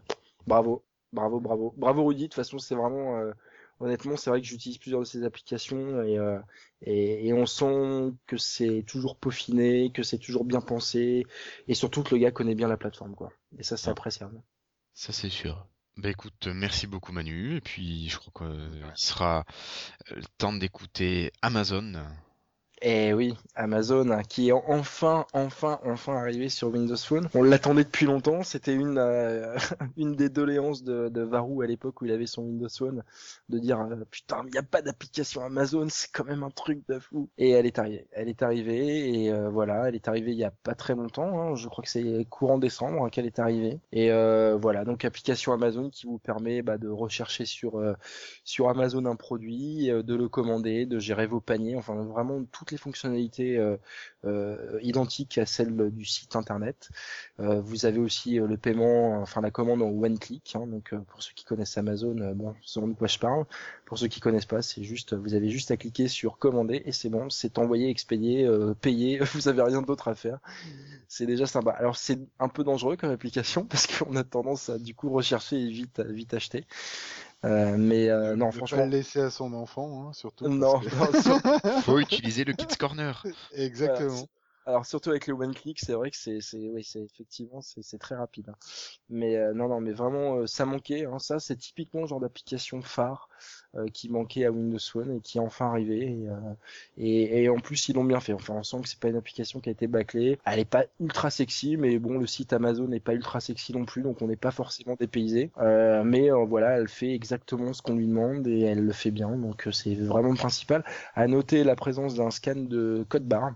Qui vous permet du coup de, de scanner un produit et de voir où est-ce qu'il est le moins cher. Donc en général, vous tombez sur le moins cher chez Amazon. Bizarrement. non, non, non, mais c'est Globalement, en plus, en toute objectivité, il faut avouer que sur les prix, euh, c'est rare de trouver moins cher ailleurs. Enfin, en tout cas, sur tout ce qui est, euh, tout ce qui est, on va dire, euh, audio et vidéo, c'est, enfin, film et, CD en tout cas, et jeux, ils sont quand même souvent les moins chers. Ah mais c'est c'est hallucinant. Nous, on a fait des comparaisons avec la Fnac. oui, non, mais la Fnac, c'est les plus chers. Mais euh, non, non, détrompe-toi, hein, détrompe-toi, ils avaient quand même des, des prix euh, assez assez sympas avec leurs prix verts, ce genre de choses, ou même sur des ou sur des coffrets Blu-ray. Et mais par contre, ils restent quand même globalement beaucoup plus chers, oui, qu'Amazon. hein. Sur certains coffrets, il y a 10 à 15 euros de différence. Euh, le pire étant le coffret Star Wars qui à la Fnac est toujours à 90 euros et sur Amazon est à 60 et quelques euros, je crois. Ouais. Donc euh, voilà, un petit exemple parmi euh, parmi bien d'autres hein, qu'on a pu euh, qu'on a pu voir avec Varou. Mais voilà, enfin tout ça pour dire que l'application est disponible, qu'elle fonctionne très bien, qu'elle est gratuite, bien entendu, et que vous pouvez vous jeter dessus si vous êtes comme moi un gros consommateur de produits culturels, n'est-ce pas? Ok. Ben merci beaucoup Sébastien. De rien. Bah, je vous propose de continuer et de passer au freetail. C'est parti. フフフフ。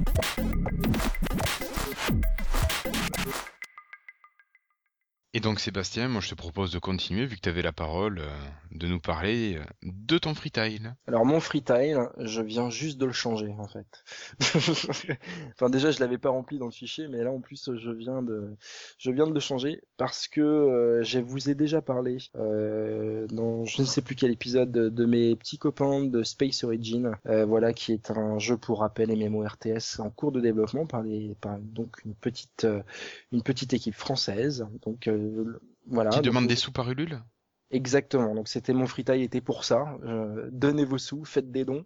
donc voilà, ils ont effectivement fait un appel aux dons sur le site Ulule, hein, qui est un site français de crowdfunding, euh, donc pour financer en partie leur projet. Donc euh, je crois que la somme est fixée à 2500 euros, ce qui est pas ce qui est pas extrêmement élevé comme comme somme. aux dernières nouvelles, ils avaient dépassé les 30% de promesses de dons, donc ce qui est plutôt une bonne chose puisqu'ils ont lancé ça la semaine dernière. Donc voilà, si vous voulez soutenir des projets sympas et pour le coup une équipe aussi sympa, puisque c'est au-delà du projet, c'est surtout les gens qui sont vraiment euh, extrêmement sympathique et chaleureux et qui en plus ont le mérite de travailler sur un jeu qui, euh, d'après ce qu'on peut voir, euh, malheureusement j'ai pas eu encore le, le, droit d'y toucher, mais ça ne serait tardé. en tout cas, ils nous font vraiment quelque chose de, de, super sympa. Et euh, donc voilà, si vous, avez envie de, de voilà de, donner un peu de votre argent à des projets comme ça, et ben allez-y. Alors j'ai pas voilà, vous allez sur le site ulule.fr et vous faites la recherche sur Space Origin et on vous mettra le lien direct vers vers euh, leur euh, leur partie euh, sur le site de Lifestyle. Voilà pour même même ne serait-ce que 10 euros. Voilà après les sommes sont voilà ça va de ça va de 5 à 1000 euros hein, si vous voulez si vous êtes généreux. Enfin allez-y ils, le méritent vraiment et et puis bah, je souhaite vraiment qu'ils arrivent à récolter leurs 2500 euros. Je crois que c'est pendant 90 jours je crois. Donc vous avez encore le temps, mais voilà, plus vite ils les auront, et mieux ce sera pour eux. Donc allez-y, foncez. Ok, ben, merci Sébastien. De rien. Alors moi je vais enchaîner, je vais vous parler d'une web série qui est Le Visiteur du Futur.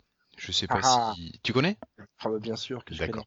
D'accord, d'accord. Donc le visiteur du futur, qu'est-ce que c'est? Alors moi j'ai pas tout regardé, j'ai regardé que le début de la première saison et c'est une web série sympathique, à l'humour très décalé et que j'ai connu moi grâce à la participation de Simon Astier, euh, qui a fait pas mal de pubs et qui a retweeté euh, la participation, sa participation dans cette série. Et c'est comme ça que j'ai pu découvrir la série. Et euh, donc c'est c'est quoi cette série? C'est l'histoire d'un visiteur du futur qui cherche, en revenant dans le passé, à empêcher certaines calamités. Alors, il n'est pas très doué et il lui arrive de nombreuses péripéties. Et bon, comme je n'ai vu que la moitié, la première moitié de la saison 1, euh, je pourrais pas en dire trop, mais, mais d'après ce que j'ai vu, c'est drôle. C'est parfois potache, un peu gras, un peu bête, mais quand même très drôle. Voilà. Alors c'est euh, ouais ouais effectivement enfin c'est moi je suis ça depuis euh, depuis bah depuis quasi pas le début hein. j'ai découvert ça plus un peu plus tard je crois que euh, ils étaient au tout début de la saison 2 quand j'ai découvert voilà euh, et tu vas voir, hein, enfin tu vas voir déjà la saison 2 euh, que on est passé d'une web série qui a été faite avec euh, avec vraiment un caméscope et pas grand chose d'autre, et on sent que bah ils ont eu du succès et qu'ils ont investi quoi. Ça change, ça change vraiment. Tu, bah, tu vois que le format est différent au niveau. Déjà.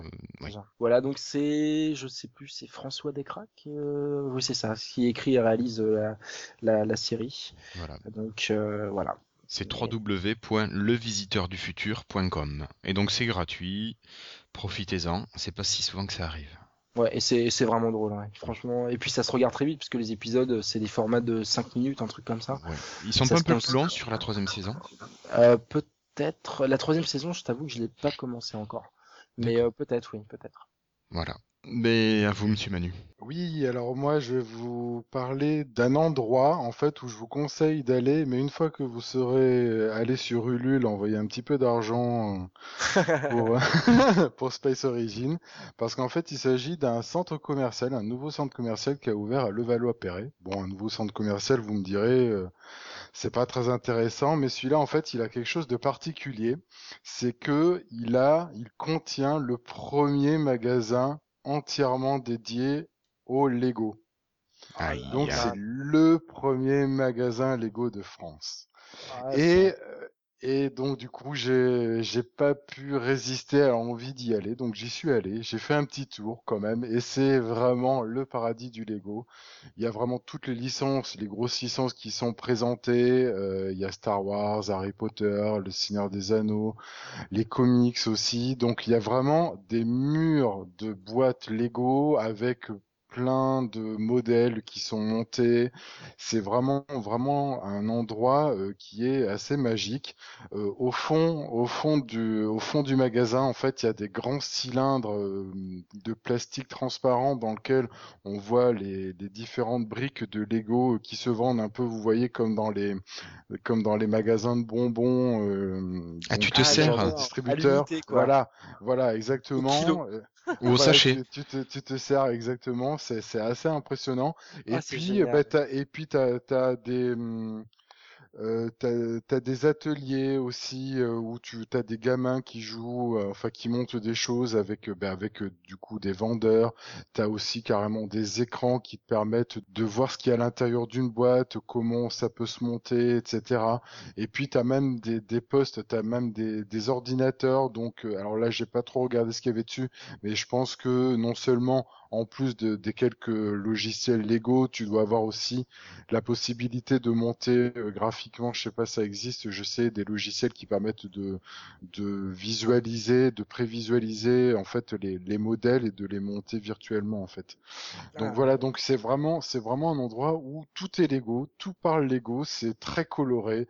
Il y en a vraiment, on en prend plein la tronche. T'as d'énormes maquettes euh, Lego. Enfin, c'est vraiment un endroit que je recommande parce que, mais par contre, je vous recommande d'y aller en début de mois. Parce que mine de rien, euh, t'as, t'as certains, bah, il y a la fameuse euh, boîte de l'étoile de la mort, enfin ce genre de choses, et là du coup les coûts, Voilà, oui, oui, même un peu plus. Hein. Euh, T'en as, t'as des trucs à 250, 300 euros. Enfin voilà, ça peut monter très vite.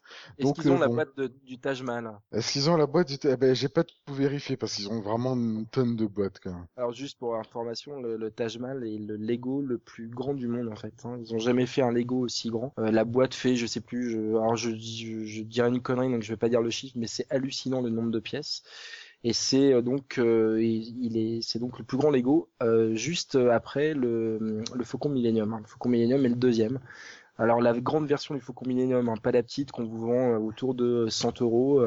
Il y en a une à du- 300 et quelques euros Ah oui, oui, à l'époque elle était à 500 euros même quand elle est sortie. Elle a peut-être un peu baissé depuis. Mais j'ai regardé en fait suite au message de Manu sur notre document. euh, je suis allé Mhm. sur le site de Lego, j'y ai passé un moment. Et, euh, je suis tombé sur le Faucon Millennium qui s'ouvre, euh, les personnages sont dedans, peuvent se déplacer.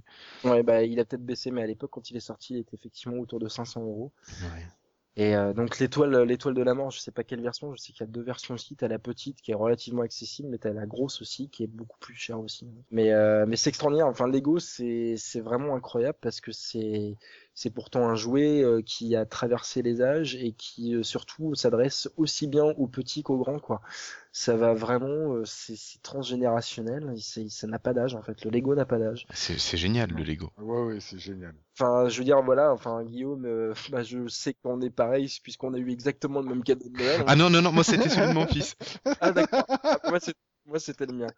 C'est ma femme, c'est ma femme qui m'a offert effectivement le X-Wing, euh, le X-Wing de Star Wars. Et, euh, et voilà, quoi. Enfin, moi, j'ai pris un plaisir euh, incommensurable à le monter et je sais que j'adore ça. Et en plus, alors, euh, ju- ju- justement, j'allais te poser la question, ils ont du Lego Technics ou pas là-bas? Euh, je, je pense que oui. Alors j'ai j'ai fait, j'y suis pas resté non plus euh, des heures, mais euh, je pense qu'ils doivent en avoir. Ouais. Ouais, ouais, je pense. ça, c'est, ça, Ça, à vérifier parce que mine de rien, c'est alors c'est pas énorme comme superficie, mais il y a beaucoup beaucoup de références, donc beaucoup de produits qui sont montrés, et donc c'est c'est j'ai pas pu tout voir quoi. Mais c'est vrai qu'ils ont pas mal de produits. Donc honnêtement, bon, il faut faire un petit tour là-bas, au moins ne serait-ce que pour voir ça, parce que ça vaut le coup d'œil. Donc c'est à Levallois-Perret, et euh, donc bah à côté de Paris. Bah, Voilà. on ira, on ira ensemble euh, début février, Manu. Ok, pas de souci. Bon, juste pour info, a priori 5922 pièces pour euh, le Taj Mahal. Voilà, ce qui Ah représente euh, quelques sachets. Hein. Euh, Quelques-uns, deux ou trois. C'est ça. Voilà. Euh, ben, rien de plus à rajouter pour ma part. Non, non, non plus. Moi non plus, j'ai fini ma free time. Bon, mais alors il va être temps de passer aux conclusions.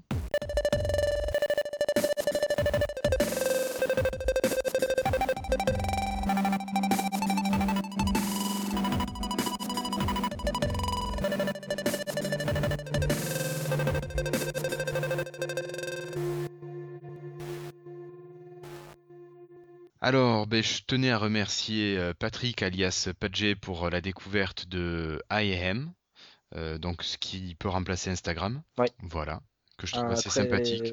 Très sympa, ouais. Ouais, Ouais. Très sympa. Je l'utilise pas beaucoup, mais c'est vrai que c'est une petite application qui est très bien euh, pour faire ça. Et puis, et puis effectivement, comme le disait Patrick, elle mérite d'être multiplateforme. Et rien que pour ça, euh, c'est c'est bien. Mm. Puis je continue les merci avec un petit merci à Jérémy qui est absent, qui est malade aujourd'hui, euh, pour la découverte de MeTweets. Moi, c'est le client que j'ai adopté et vraiment que je trouve assez performant. Voilà, donc je sais pas ce que tu utilises toi, Manu. Euh, moi, j'utilise euh, Glick. Glick aussi. Tout à fait. Bah, devine euh, sous quel conseil? Essaye MeTweets. Oui, je l'ai je l'ai pris aussi.